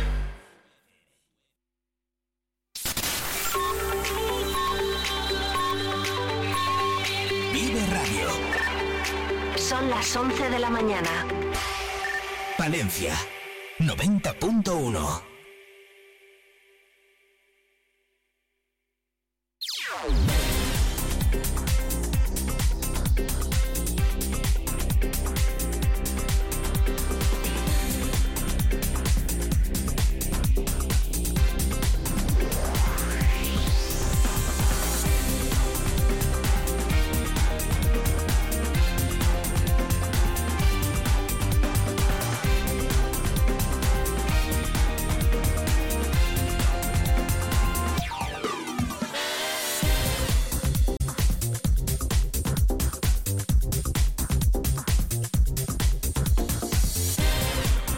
11 en punto de la mañana, la diócesis de Palencia y el Centro Islámico convocan una oración interreligiosa por la paz en Palestina. Va a tener lugar el próximo viernes 10 de noviembre a las 7 de la tarde en el Colegio La Salle. Posteriormente se va a realizar una concentración por la paz en la Plaza Mayor de Palencia.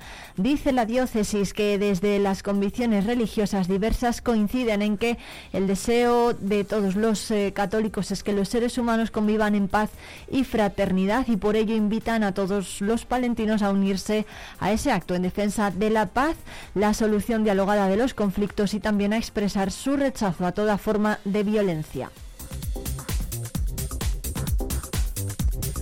Y además los sindicatos UGT, Comisiones Obreras y CESIF van a convocar rueda de prensa para, para el viernes 10 de noviembre también a las 10 y media de la mañana para pedir que todos los profesionales del sector sanitario perciban el complemento por trabajar los sábados. Será una concentración en la sede de CESIF de Palencia, en la Plaza Juan 23, en la que van a intervenir los responsables del sector de sanidad de estos sindicatos.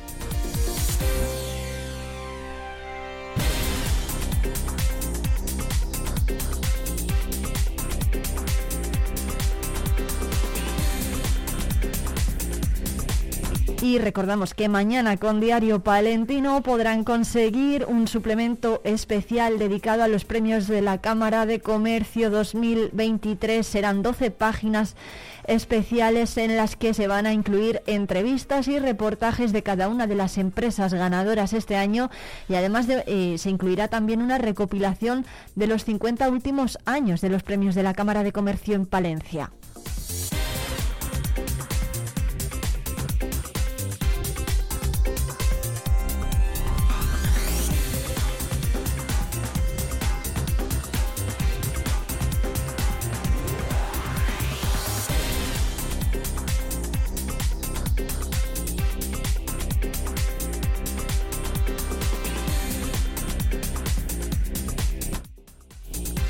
Son las 11, las 11 y 2 minutos. Enseguida hablamos de plataformas, series y películas en Manta y Peli.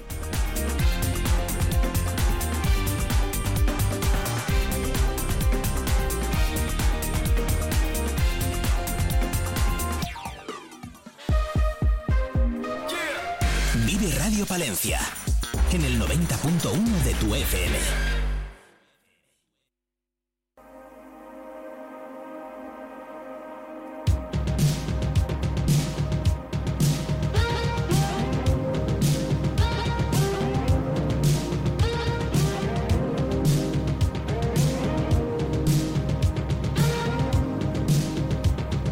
Manta y Peli es la sección de Vive Radio Palencia en la que Pablo Torres y Sonia López nos enseñan lo que es tendencia en plataformas, sobre todo en las que tienen que ver con las series y con las películas eh, y con la televisión, bueno, a distancia, la televisión a demanda. ¿Qué tal, chicos? ¿Cómo estáis? Muy bien. Hola, ¿qué tal? Bueno, ¿de qué venís a hablarnos hoy? A ver. Venimos a pasar la resaca emocional de Halloween. Ay, fíjate, ¿eh? ¿Lo pasasteis bien? Sí, lo pasamos bien, lo pasamos bien. ¿Os habéis disfrazado? ¿No? Yo ¿No? sí, del Joker. ¿Oh, sí? ¡Ay, por Dios! ¿Y cómo no nos lo has dicho antes? bueno. Bueno, eh, ¿has visto la peli? Sí, claro, sí. Sí, ¿no? Me gustó, me gustó. Sí, ¿no? Bueno, pues nada, no sé si nos traéis más títulos de Halloween o no. Sí, porque bueno, Halloween ha pasado ya hace más o menos una semana, bueno, a lo mejor un poco más, que ha pasado. Pero creo que para los fanáticos del género el terror no tiene fecha de caducidad, el terror está disponible todo el año, así que bueno, pues para aquellos que quieran todavía alargar y estirar un poco antes de que empiece la temporada navideña y empecemos ya con las películas de Navidad y bueno, pues todavía quieran disfrutar algún sustillo, venimos venimos a traer cositas. Bueno, o sea que nos vais a dar algún sustillo. Sí. Os vamos a hacer Sí. pasar miedo. Susto Bueno. no sé, pero miedo os lo vamos a hacer pasar. Bueno, bueno, pues venga, ¿con qué película nos vais a empezar dando miedo? Bueno, pues yo traigo doblete de Ari Aster. Ari Aster, que es uno de mis directores favoritos, así que lo primero de lo que quiero hablar es de lo que para mí es su obra culmen y probablemente también una de las obras más emblemáticas del género del terror contemporáneo, que es Hereditary.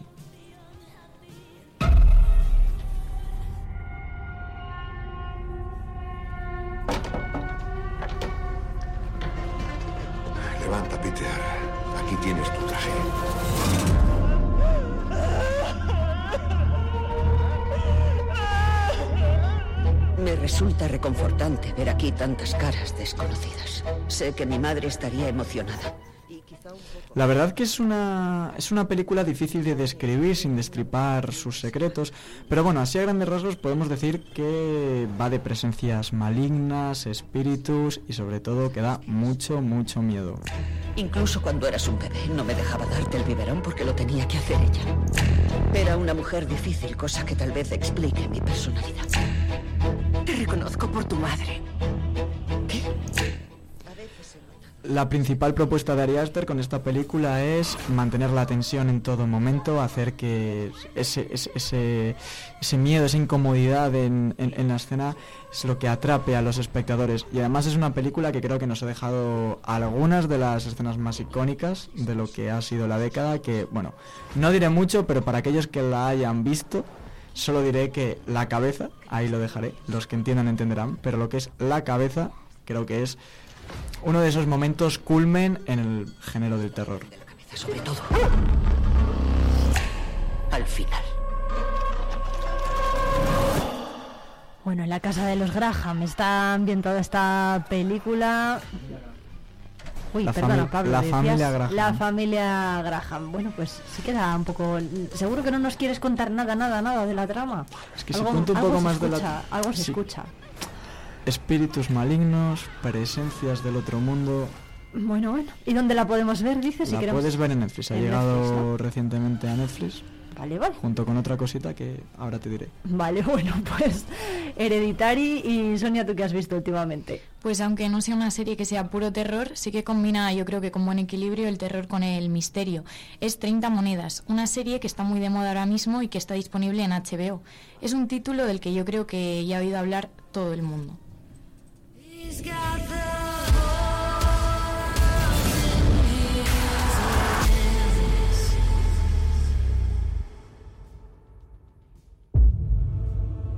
¿Qué pasó aquel día de octubre en Pedraza? ¿Hubo un ritual satánico? Es una producción de Alex de la Iglesia que comenzó en 2020 y que ha estrenado este 23 de octubre su segunda temporada. La serie comienza en un pequeño pueblo de España donde se encuentra una de las 30 monedas con las que Judas traicionó a Cristo. A partir de esto van a ir sucediendo una serie de fenómenos sobrenaturales y conflictos de todo tipo entre distintos personajes que quieren conseguir las 30 monedas. Es una serie que mezcla el misterio con el terror y que cuenta con un reparto de bastante nivel, con actores como Miguel Ángel Silvestre, Megan Montaner, Macarena Gómez, Carmen Machi, Nayuan Irme o Paco Tous, entre muchos otros grandes actores españoles. Y yo creo que si la primera temporada ya tuvo mucho éxito, creo que esta segunda temporada va a mejorar aún más el nivel de la serie. I don't want to seem arrogant, but I would love to show you what I'm capable of. Pasa todo eso? Por las monedas. Han puesto el mundo patas arriba. Esta gente se está adelantando a todos nuestros movimientos. Bárbaro puede acabar con nosotros. Bueno, con todos. Bueno, 30 monedas, ¿eh? Desde luego que sí que es una de las grandes series de esta temporada, esa segunda temporada de Alex de la Iglesia, que además está pues recibiendo muy buenas críticas. Y Sí. comienza con el protagonista que es el padre Vergara, ¿no? Que es exorcista. Sí, sí. Bueno, pues nos la apuntamos también para los amantes no solamente del terror, también del misterio y de Sí, la intriga, ¿no? Más es que- bastante intrigante, sí. Ajá. Bueno, pues mm, 30 monedas, Hereditary. Y nos quedan dos que nos habéis traído. No sé quién quiere comentar la siguiente, que Correcto. es Midsommar. Midsommar, he dicho que venía con doblete de Ari Aster y yo creo que junto a Hereditaria. Esta es su, otro, su otra gran carta de presentación para aquellos que le quieran conocer como, como director. Esta película eh, es del género folklore, un poco pues una temática folclórica basada en, bueno, pues en, en este caso en el Festival de Midsommar que se celebra en Suecia que celebra el solsticio de verano, podría asemejarse un poco a la fiesta de San Juan, pero bastante más tematizada. Y puede que contándote esto no, no te suscite mucho interés a nivel de terror. Mm, y es que una de las características y lo que más especial hace esta película es que efectivamente su trama no tiene elementos de terror convencional. Te dije que quería ir a ese festival en Suecia. No, dijiste que estaría guay ir. Ya, pero ha surgido la oportunidad y he Oye, decidido no me ir. importa que vayas, pero me gustaría que me lo hubieras dicho, nada más. Es un festival alucinante, con ceremonias especiales y trajes típicos. Será divertido.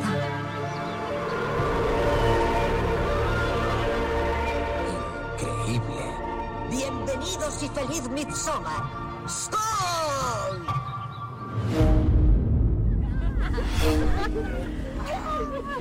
¿Cuánto tiempo lleváis saliendo? Poco más de tres años y medio. Cuatro años. ¿En serio? Sí. ¿Qué te parece? Es como de otro mundo. Mañana es el gran día.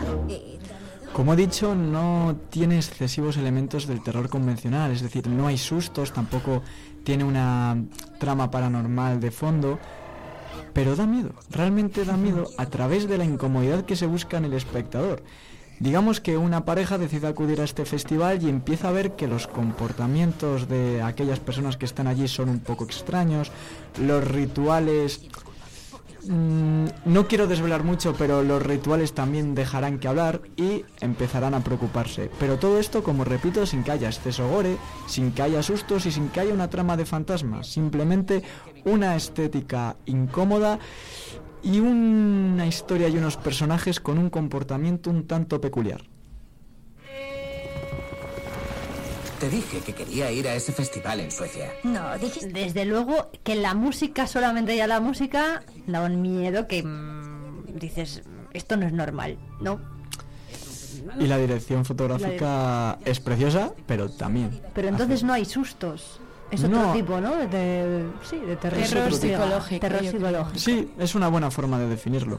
Bueno, bueno, pues Midsommar, esa historia con una pareja de estadounidenses como protagonistas que está ambientada en la década de los 90, ¿no? No es... eh, Sí, es relativamente reciente, em, al final no, no es nada antiguo, no está basado, no es nada histórico, sino bueno, además es una celebración que a día de hoy, o sea, existe, es una cosa que Existe. existe, se sigue haciendo, no como se hace en la peli, lógicamente, pero sí tiene un contexto real, la Bueno, celebración de Midsommar. ¿Dónde la podemos ver? ¿Midsommar? En Netflix también, En Netflix han, también. han venido las dos obras de Ari Aster de la mano y las dos en Netflix, ya están disponibles. No quiero adaptarme, quiero irme. De eso nada. Hay otro título de terror, porque esta sí que es de terror, ¿no, Sí, sí, Sonia? la que, sí la que es puro la que terror. nos vas a, a contar tú. ¿Cuál bueno, es? una película que mm, ha estado en cines ahora mismo, que está haciendo pues mucho furor ahora mismo entre la gente, que eh, desde el pasado 27 de octubre está disponible en HBO y es La Monja 2. Aquí pasa algo. Noto cosas raras.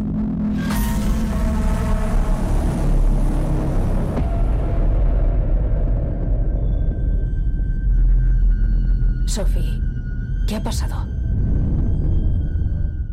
Creo que hay algo aquí. Es una película que está teniendo un gran éxito en taquilla y que ya ha recaudado más de 265 millones de dólares.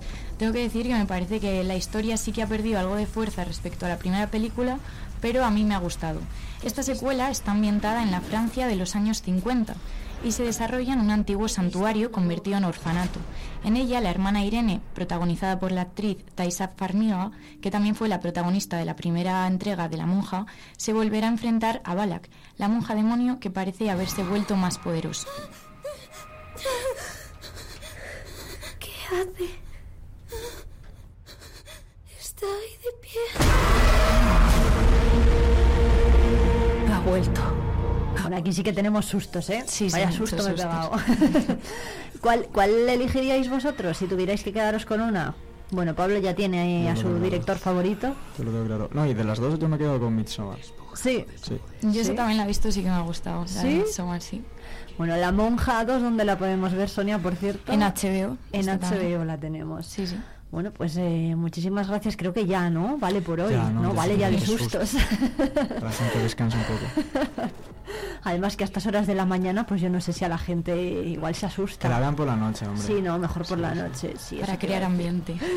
Bueno, pues eh, chicos, que muchísimas gracias como siempre por traernos todos estos títulos. La semana que viene más. No os enganchéis mucho a la tele. No, no lo haremos. Ahí Que luego me, que me tenéis que estudiar también. También, ¿Eh, también. Sonia? Sí, sí, sí, Ahí vamos. Bueno, eh, pues eso, Pablo, que muchas gracias como siempre y Sonia también. Ah, Nos vemos la próxima semana. Chao. Hasta la próxima.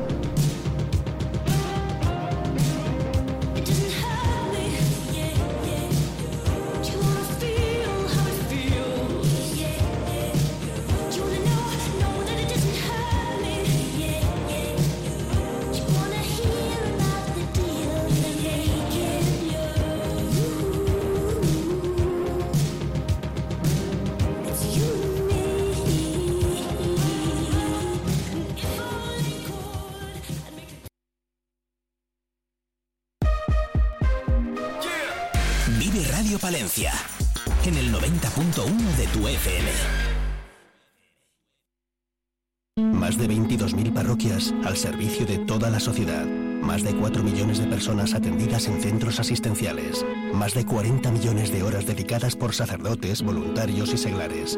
Más de 10.000 misioneros. 12 de noviembre, Día de la Iglesia Diocesana. Orgullosos de nuestra fe. Por tantos. Volver a estrenar un abrigo de piel totalmente transformado con un nuevo diseño de tendencia es posible con Peletería Prieto. Las manos expertas de nuestro peletero darán vida al abrigo que tienes en el armario. Dale una oportunidad al chaquetón de tu madre o el abrigo que con tanto cariño te dio tu tía. También es posible darle una segunda vida como complemento del hogar. Disfruta del confort de una manta o el encanto de unos cojines. Pide tu presupuesto. Peletería Prieto, en calle Mayor 76.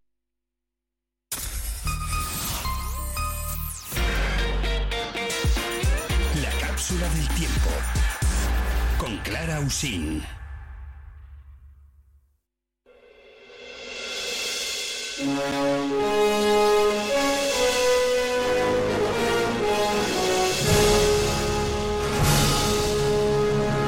Cómo nos gusta esta sintonía a los amantes de la historia. Llega la cápsula del tiempo y quién está dentro. Pues Clara sí, buenos días. ¿qué tal? Buenos días, queridos y queridas. Bueno, ¿qué tal? Lo primero. Bien, bien, bien, bien. Hoy os traigo algo novedoso. Sí. Novedoso históricamente hablando. Significa lo que signifique eso. Bueno, pues eh, ¿de qué? ¿De qué vamos a hablar hoy? Celebrity. ¡Ay, va, qué chorrazo! Hoy, Juan Manuel Díaz Caneja. Hola. Hola, sí, Hola, efectivamente. Hoy os muestro mi verdadero rostro de historiadora del arte, del arte de frío. Así las gastamos en la catedral. A ver, quítame a Joaquín Reyes por ahí abajo. Hoy volvemos con la sección... escucha a ti muy, muy, pero que muy por encima. Bien, Cuéntanos. bien, bien, bien. Hoy volvemos con la sección Celebrities, porque no puedo resistirme a hablar de un célebre palentino, valga la redundancia, artista para más señas, que está de moda, al menos en mi imaginario particular. Juan Manuel Díaz Caleja está de moda en Palencia porque la fundación que lleva su nombre, nuestro Museo de Arte Contemporáneo Palentino, le ha puesto de actualidad. Quédense atentos hasta el final. Pero, ¿y quién fue este ilustre palentino, nacido nada más y nada menos que en la calle Mayor de Palencia? Pues un reconocido pintor del siglo XX que ahondó con un estilo impecable y depurado, que diremos los historiadores del arte, en el paisaje castellano al más puro estilo cubista y leal y lineal. Un Cézanne de tierra de campos, vamos.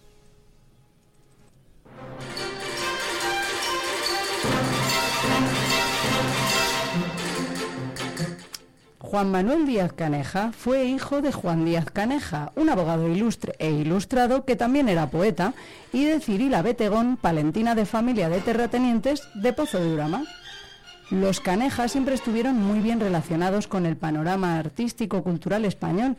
Lo que pasa que el convulso siglo XX en España marcó ese desarrollo cultural intrínsecamente unido a la política. Contextualicemos ese panorama para comprender mejor la figura de este genial pintor con P de Palencia. Bien, Caneja vivió más bien nació en 1905 durante el reinado de Alfonso XIII. Vivió en Palencia hasta que se fue a estudiar arquitectura a Madrid en 1923, cuando empezó casualmente la dictadura del general Primo de Rivera. En el último año de los felices 20, Caneja vivió la experiencia parisina.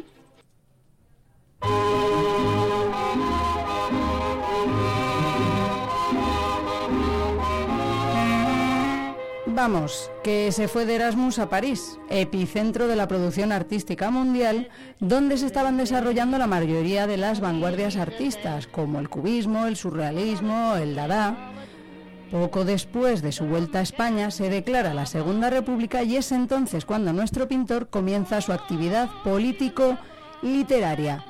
Es famoso, por ejemplo, una publicación que sacó con su amigo Herrera Petere de carácter satírico una publicación, una revista que se llamaba En España ya todo está preparado para que se enamoren los sacerdotes. Una especie de publicación surrealista, mm, dadaísta, un collage literario.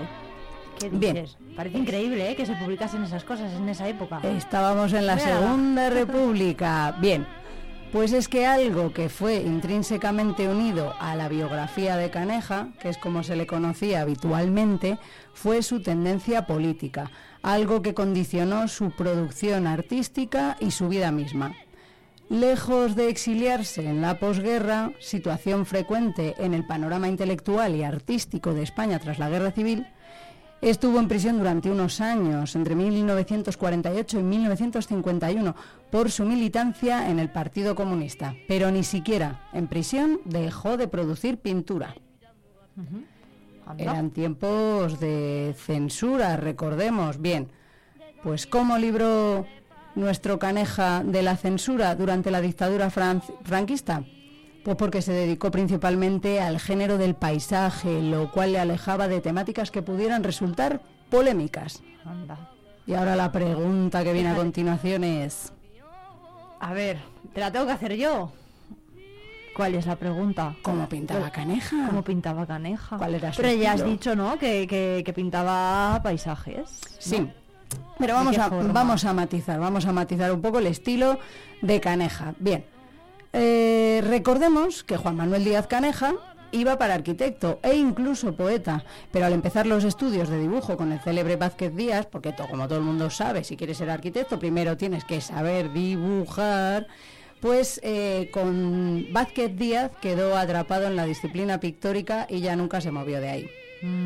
Su estilo, por tanto, siempre estuvo asentado sobre el cubismo y su paleta de colores era la de los ocres, amarillos, marrones y verdes de los campos castellanos. No pensemos solo en nuestra Castilla, en nuestra tierra de campos, compartida con otras provincias actualmente, pensemos también en la Castilla madrileña, que es donde vivió prácticamente toda su vida, porque allí falleció en 1988.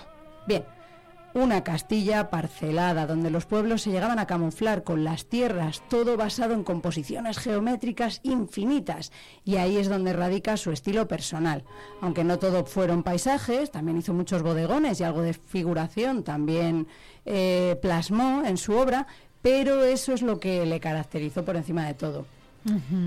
Interesante. mm, Sí, nuestro Caneja tal vez no fue un artista mediático, mm, no acaparó la atención del gran público como otros nombres con los que se codeó de forma personal y profesional, como Maruja Mayo o Benjamín Palencia, pero en los círculos artísticos gozó de mucha fama.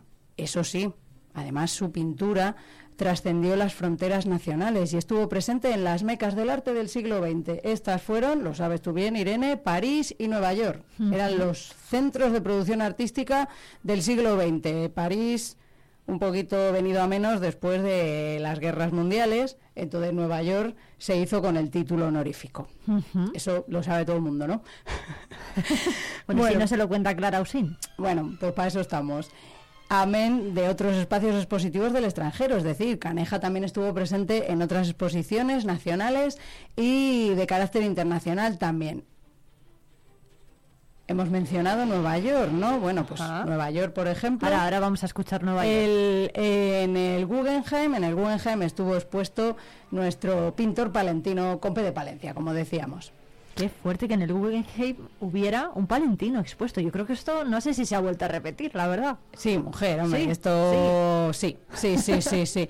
Eh, bueno, esto lo podemos matizar Para otro- también para otro día. en otros días, sí, porque tenemos también otro, no palentino, pero sí que ha viajado mucho, que se llama San Sebastián, martirio de del Greco. Ah, bueno, claro, es verdad. bueno, pero pero sí, yo me refería a pintores, ¿eh? De brocha fina. Sí, sí, sí, sí. Bueno, pues eh, esto ya mm, de cara a los historiadores. ¿Por qué?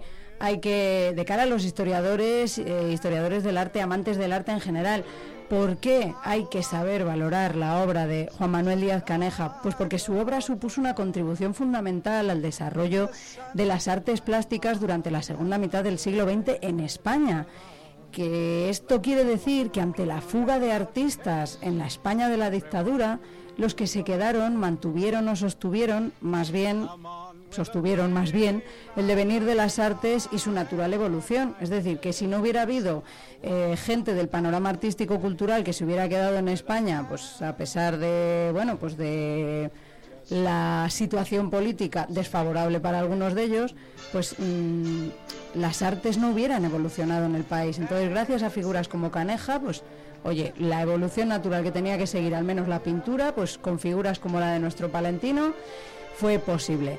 Em, de hecho, hay quien pone en relación la deriva artística de Caneja de un marcado cubismo hacia el expresionismo abstracto que por aquel entonces lo estaba petando en Estados Unidos en los años 50. Pollock, después Rothko, ¿no? Todos esos nombres que tanto se valora, que tanto gustan en las penthouse de los millonarios actualmente pues eh, nuestro Caneja aportó a esa transición, a esa evolución pictórica de la pintura nacional.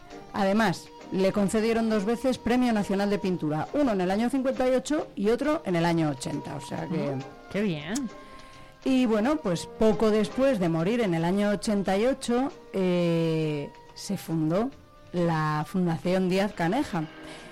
Lo que me gustaría destacar hoy es la figura de un artista palentino que gozó de reconocimiento en vida y que contribuyó a la vanguardia de la pintura española. Gracias a Caneja, hoy tiene un museo, hoy Palencia tiene un museo de arte contemporáneo que se está posicionando también a la vanguardia de algunos de los temas más candentes hoy en día. Es decir, sostenibilidad, ruralidad y la España vaciada. Porque inspirado por el espíritu apegado a su tierra y reflejado en su obra, la Fundación Díaz Caneja hoy está de moda, ya que ha avivado el espíritu canejiano, renovando la exposición de su colección permanente, donde además podremos conocer más de cerca la figura de este genial artista del siglo XX, con objetos personales, composiciones combinando sus obras y un nuevo enfoque de su obra personal contextualizada con otras obras de arte y con aspectos decisivos de su vida.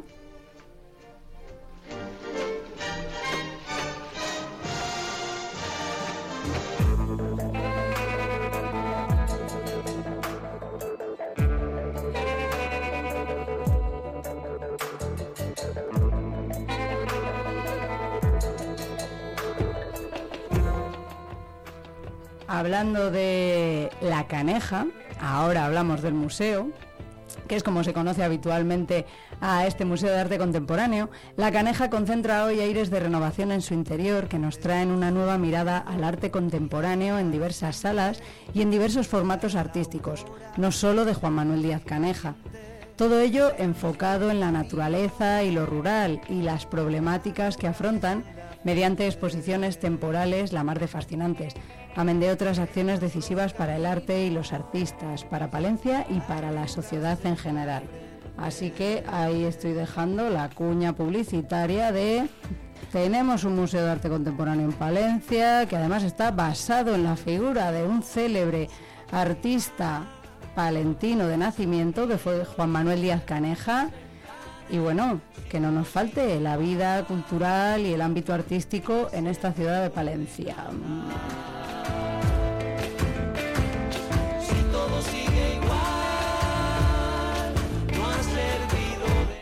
Solo apuntillo una poca cosa más. Y es que, queridos radio oyentes, el arte contemporáneo es mucho más que algo para el disfrute. Es algo social y con mucho mensaje. Pasen y vean.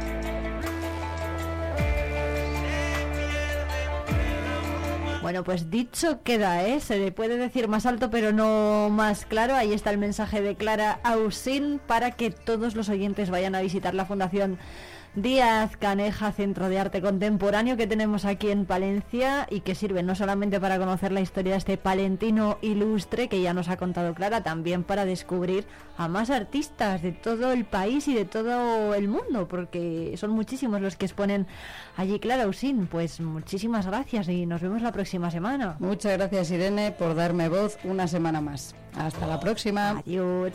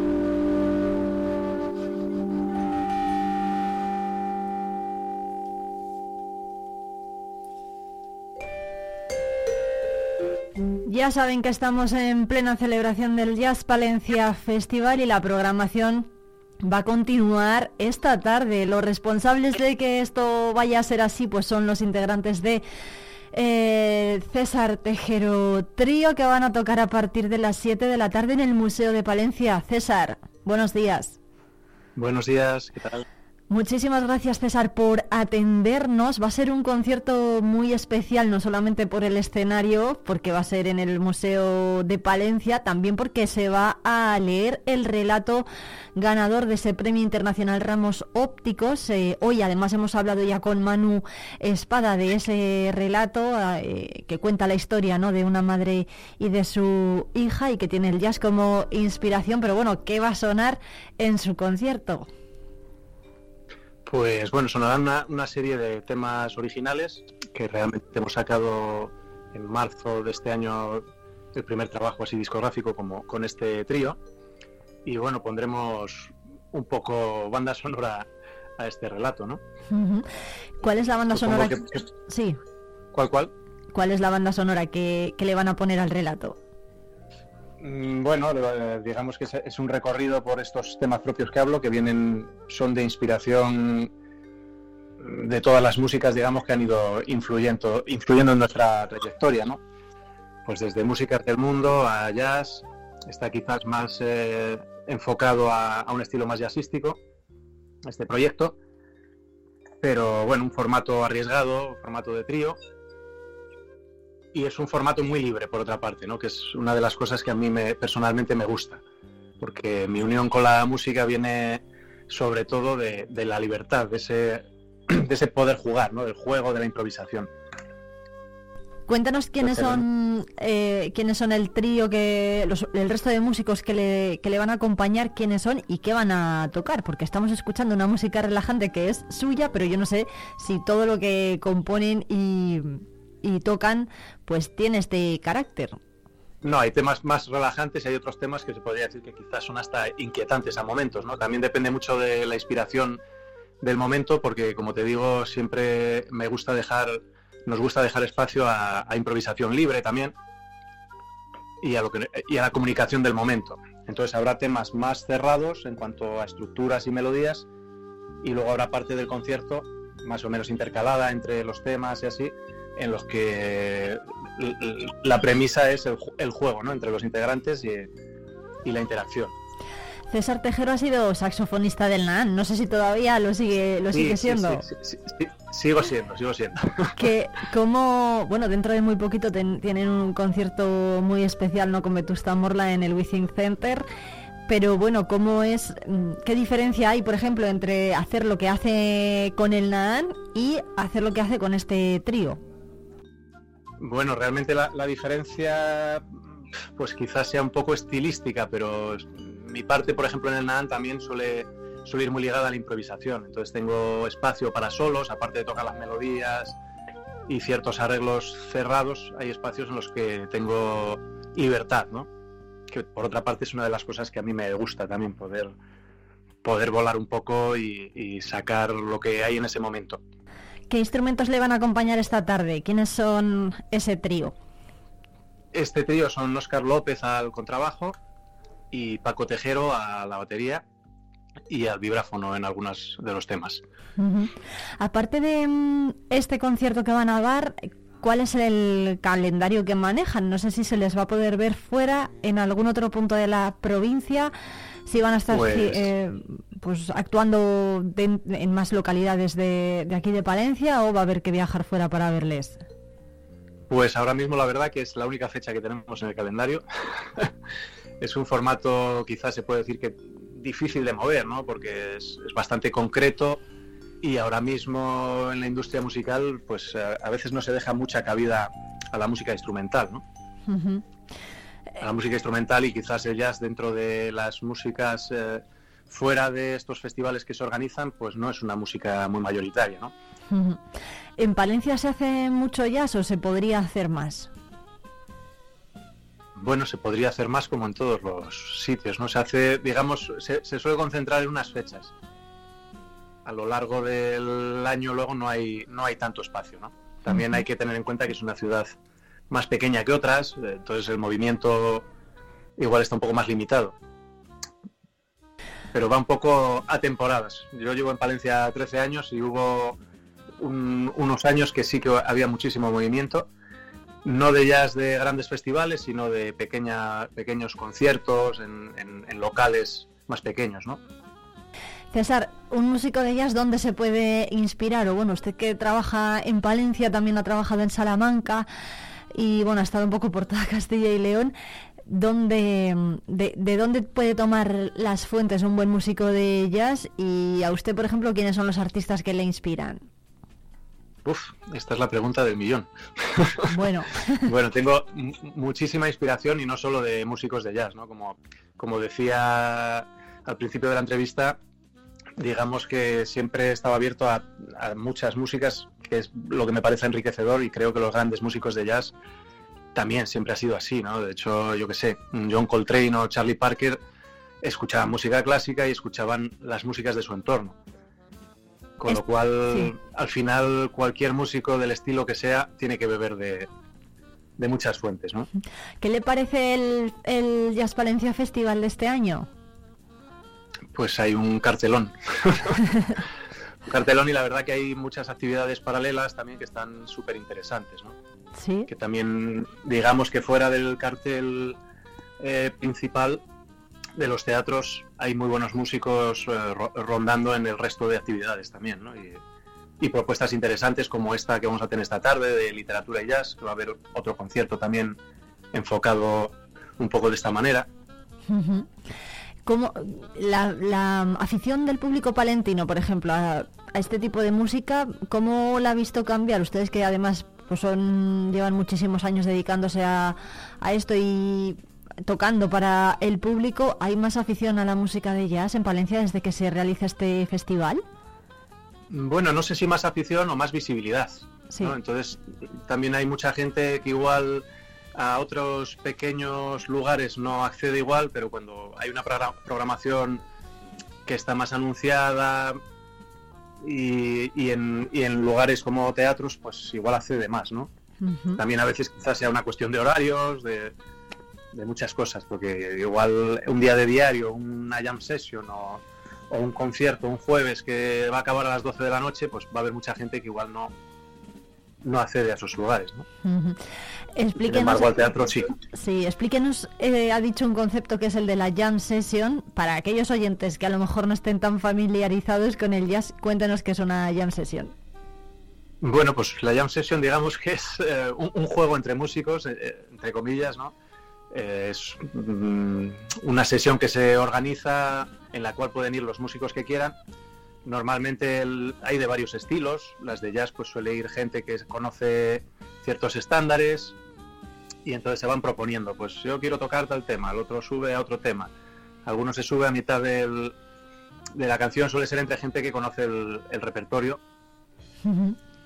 y la verdad que se conoce a mucha gente interesante y se, se disfruta, ¿no? Porque no solo es estudiar en casa, que en, ca- en casa te lo pasas bien tocando y demás, pero hace falta hace falta un poquito de, de motivación también externa, ¿no? El- el- los directos. Lo de improvisar, que al final en el jazz se hace muchísimo, es, eh, es así, quiero decir, ¿la improvisación se, se lleva estudiada o es totalmente lo contrario? Porque se dice también ¿no? que la mejor improvisación es la que está preparada. Eh, bueno, depende. Evidentemente, al, al estudiar en tu casa ya estás preparando. Tú estás preparándote con tu instrumento, haciendo una serie de cosas técnicas, eh, serie de, frase- de fraseos. Entonces, en cierto modo, el improvisar no, no viene por gracia divina, ¿no? o sea, hay una parte intuitiva, pero hay mucha parte estudiada. Otra cosa es como, yo siempre lo mm, digo que es como el lenguaje, ¿no? Ahora mismo tú y yo estamos hablando, tú me estás entrevistando, nos estamos entendiendo perfectamente, pero porque conocemos el mismo lenguaje. Entonces es esto, no, si empiezo a soltar palabras descolocadas ahora mismo, pues, eh, pues me, me dirías, ¿este qué, qué le pasa? Sin embargo, se entienden, son frases con coherencia, eh, que tienen su estructura, pues pasa un poco lo mismo cuando hablamos de la música, ¿no? En general. La música es un lenguaje. Tiene que haber una coherencia ¿no? entre, entre lo que se está tocando y también eh, hay que ir en consonancia con el resto de instrumentos. Claro, claro. Ahí está la parte de interacción y de escucha. O sea, que hay mucha gente que a mí me ha venido, gente de fuera de la música, que a veces dice, ya, es que eso de improvisar y ya, la, ya está. Dices, bueno, no es no se trata de improvisar a mi bola, se trata de que estoy con más gente. Es, es lo mismo que te estoy diciendo de hablar, ¿no? Si yo me pongo ahora a contarte otra historia, pues dirás, te estoy preguntando otras cosas. sí.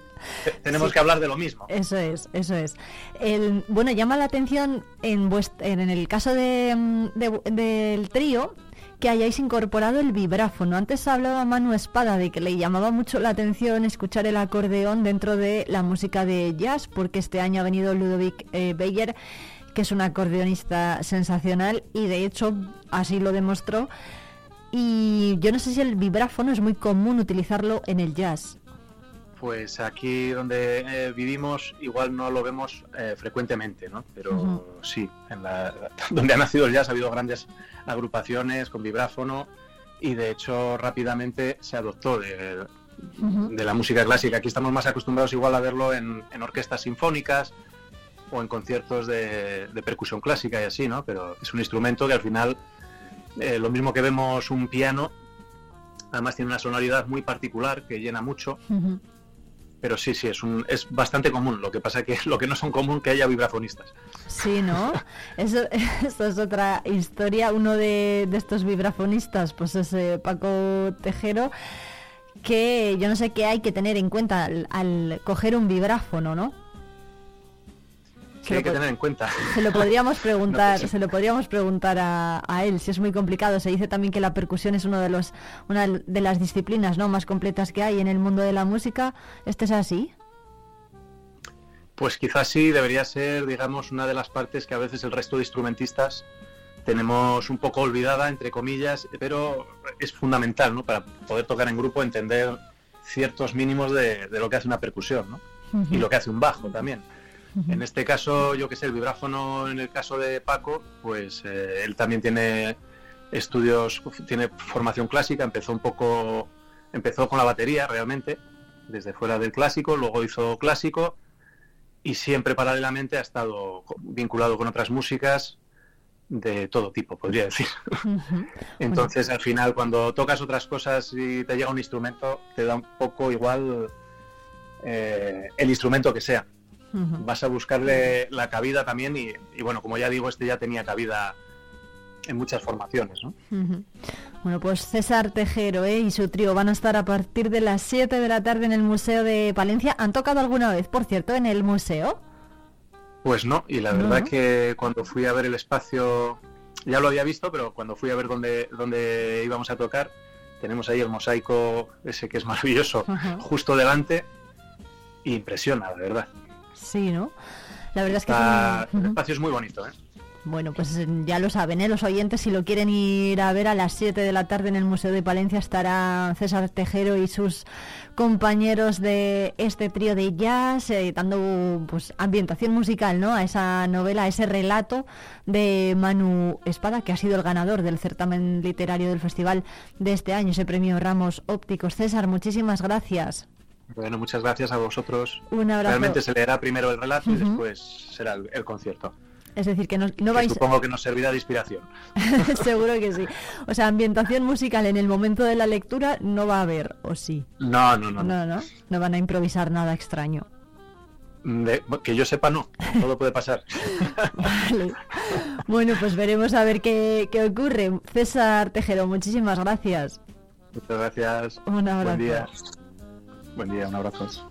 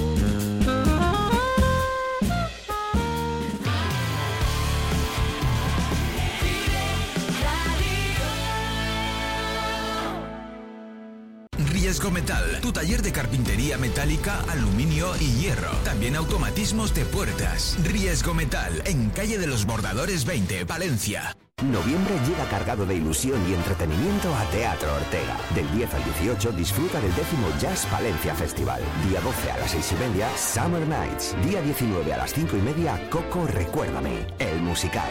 Día 26 a las 7, concierto Víctor Manuel. Día 28 a las 8 y media, gran espectáculo en vivo, ópera Don Giovanni. Consigue tus entradas en nuestra web teatroortega.com o en taquilla. Te esperamos. Unipal Soluciones Inmobiliarias te invita a conocer sus nuevas instalaciones en calle Mayor 21 frente al patio del Castaño. Nuestro equipo te asesorará en la venta de tu vivienda y en la compra de tu nuevo hogar con su financiación 100%. Unipal, agencia inmobiliaria líder en Palencia. Más de 22.000 parroquias al servicio de toda la sociedad. Más de 4 millones de personas atendidas en centros asistenciales. Más de 40 millones de horas dedicadas por sacerdotes, voluntarios y seglares. Más de 10.000 misioneros. 12 de noviembre, Día de la Iglesia Diocesana. Orgullosos de nuestra fe. Por tantos. 11 y 49 minutos, ya está por aquí Jesús García Prieto. ¿Qué tal, Irene? Hola, un saludo muy grande a ti y a todos los oyentes de Vive Radio Palencia. ¿Qué te parece si hoy, para empezar, nos quedamos con la canción que está triunfando en todo el mundo, también en nuestro país? Es este Si no estás de Íñigo Quintero. Sueñas alto es el poder que te han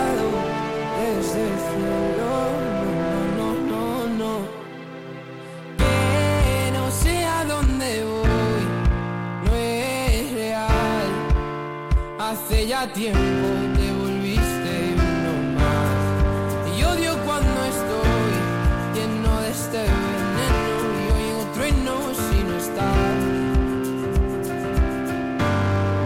¿Qué me has hecho? ¿Dónde estoy? Se me aparecen mil planetas. De repente esto es una alucinación.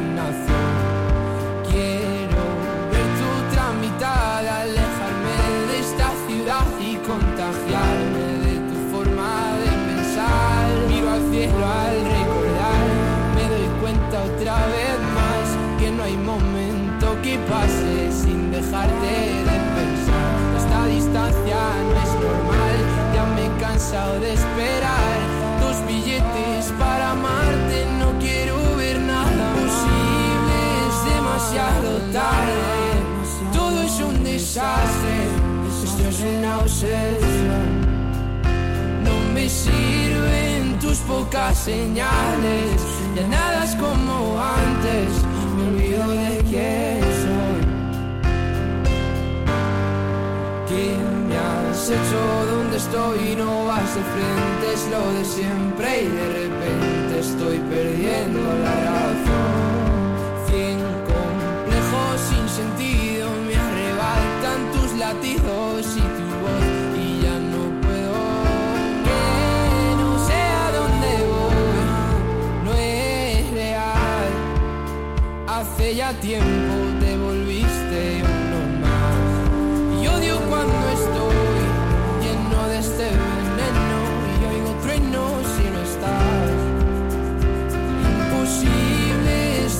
demasiado tarde. Todo es un desastre, esto es una obsesión. No me sirven tus pocas señales, ya nada es como antes. Me olvido de quién soy dónde estás. La verdad es que ya van mil noches malditas sin tu. Con tan solo 21 añitos ha triunfado y se ha hecho con el número uno global de escuchas en todo el planeta. Sí, sí, como lo oyes. A tu amor. Si no estás, es como se llama lo último que escuchamos de este jovencito. Ya desde Galicia. Y de Íñigo Quintero a lo último de Taylor Swift.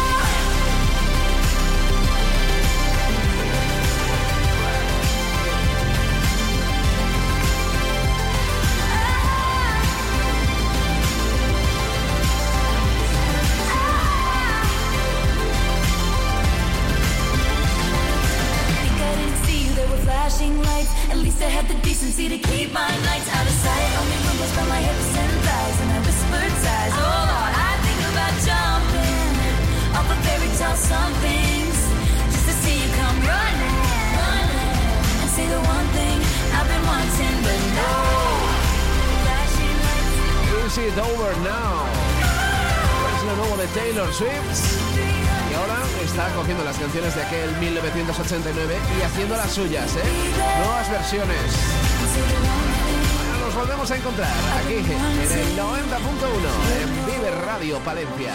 Hasta mañana, feliz tarde.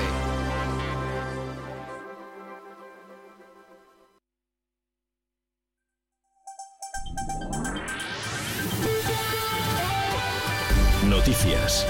11 y 56 minutos de la mañana terminamos Vive Palencia saludando como siempre a Álvaro Lantada, director de la 8 Palencia y de Vive Radio. Buenos días, ¿qué tal? Buenos días, Irene. Bueno, muchos, eh, mucho ajetreo lo primero en esta mañana de miércoles. Bueno, pues hay, hay asuntos y los temas de corte nacional tienen sus ecos en la provincia de Palencia y en la capital, ¿vale? Irene, ya sabes que llevan dos días convocándose concentraciones frente al Partido Socialista, aquellos que están en contra de la amnistía. Se celebraron en la tarde-noche de ayer y en la tarde-noche de al lunes. Eh, la primera fue sin comunicación a la subdelegación del Gobierno, la segunda sí. Eh, se han desarrollado afortunadamente y no como en otros puntos del país, sin incidencias y bajo la tónica de la normalidad. Bueno, pero este, este asunto lógicamente está generando, está generando actualidad y reacciones. Vamos a preguntar sobre esta cuestión Miriam Andrés, a la secretaria general del Partido Socialista, que en su momento ya recordamos, Irene, y lo contamos en Vive Radio Palencia, que se posicionó en contra de la amnistía, lo hizo a través de las redes sociales. Bueno, vamos a preguntar a Miriam Andrés por estas concentraciones y por cómo está viendo el proceso de negociación de Pedro Sánchez para conseguir la investidura. También hemos preguntado al Partido Popular, en este caso el portavoz del Ayuntamiento, a Víctor Torres, que ha dicho que está en contra, en frente de todo tipo de manifestaciones que sean violentas, pero que hay que respetar que los ciudadanos se, se expresen. Bueno, en ese sentido se están manifestando todos los responsables del Partido Popular, también lo han hecho en ese sentido en la, en la capital palentina en este caso. Bueno, un asunto en el que además eh, hemos debatido, ¿no? sobre el que hemos debatido aquí en Vive Palencia en la primera hora con Miriam Caminero y con Ángela González y decíamos ¿no? que las manifestaciones están bien, pero siempre que se hagan desde el respeto y también respetando el trabajo de quienes las están cubriendo, por ejemplo, que ha habido también muchísimos disturbios Sí, el- con el- la cobertura de estas protestas. El mensajero, eh, en este caso los periodistas, en muchas ocasiones somos los paganos de una situación que, que, que no nos corresponde, ¿no? Nosotros estamos simplemente llamados a transmitir lo que está ocurriendo y en estas y en otras muchas protestas los manifestantes están cargando contra la prensa, algo que es de a todas luces inconcebible. Sí, Irene. Más eh, cosas porque ha habido convocatoria también en el Partido Popular y que ha dicho Víctor Torres. Bueno, pues se ha presentado una moción que se va a llevar al próximo pleno ordinario. Mañana va a haber pleno en el Ayuntamiento de Palencia, pero va a ser extraordinario para aprobar el documento de ordenanzas, ¿vale? Pero en el próximo pleno ordinario, que tendrá lugar el tercer jueves de este mes, el Partido Popular va a llevar una moción para solicitar que se le conceda la medalla de oro de la ciudad. Aquí en Irene.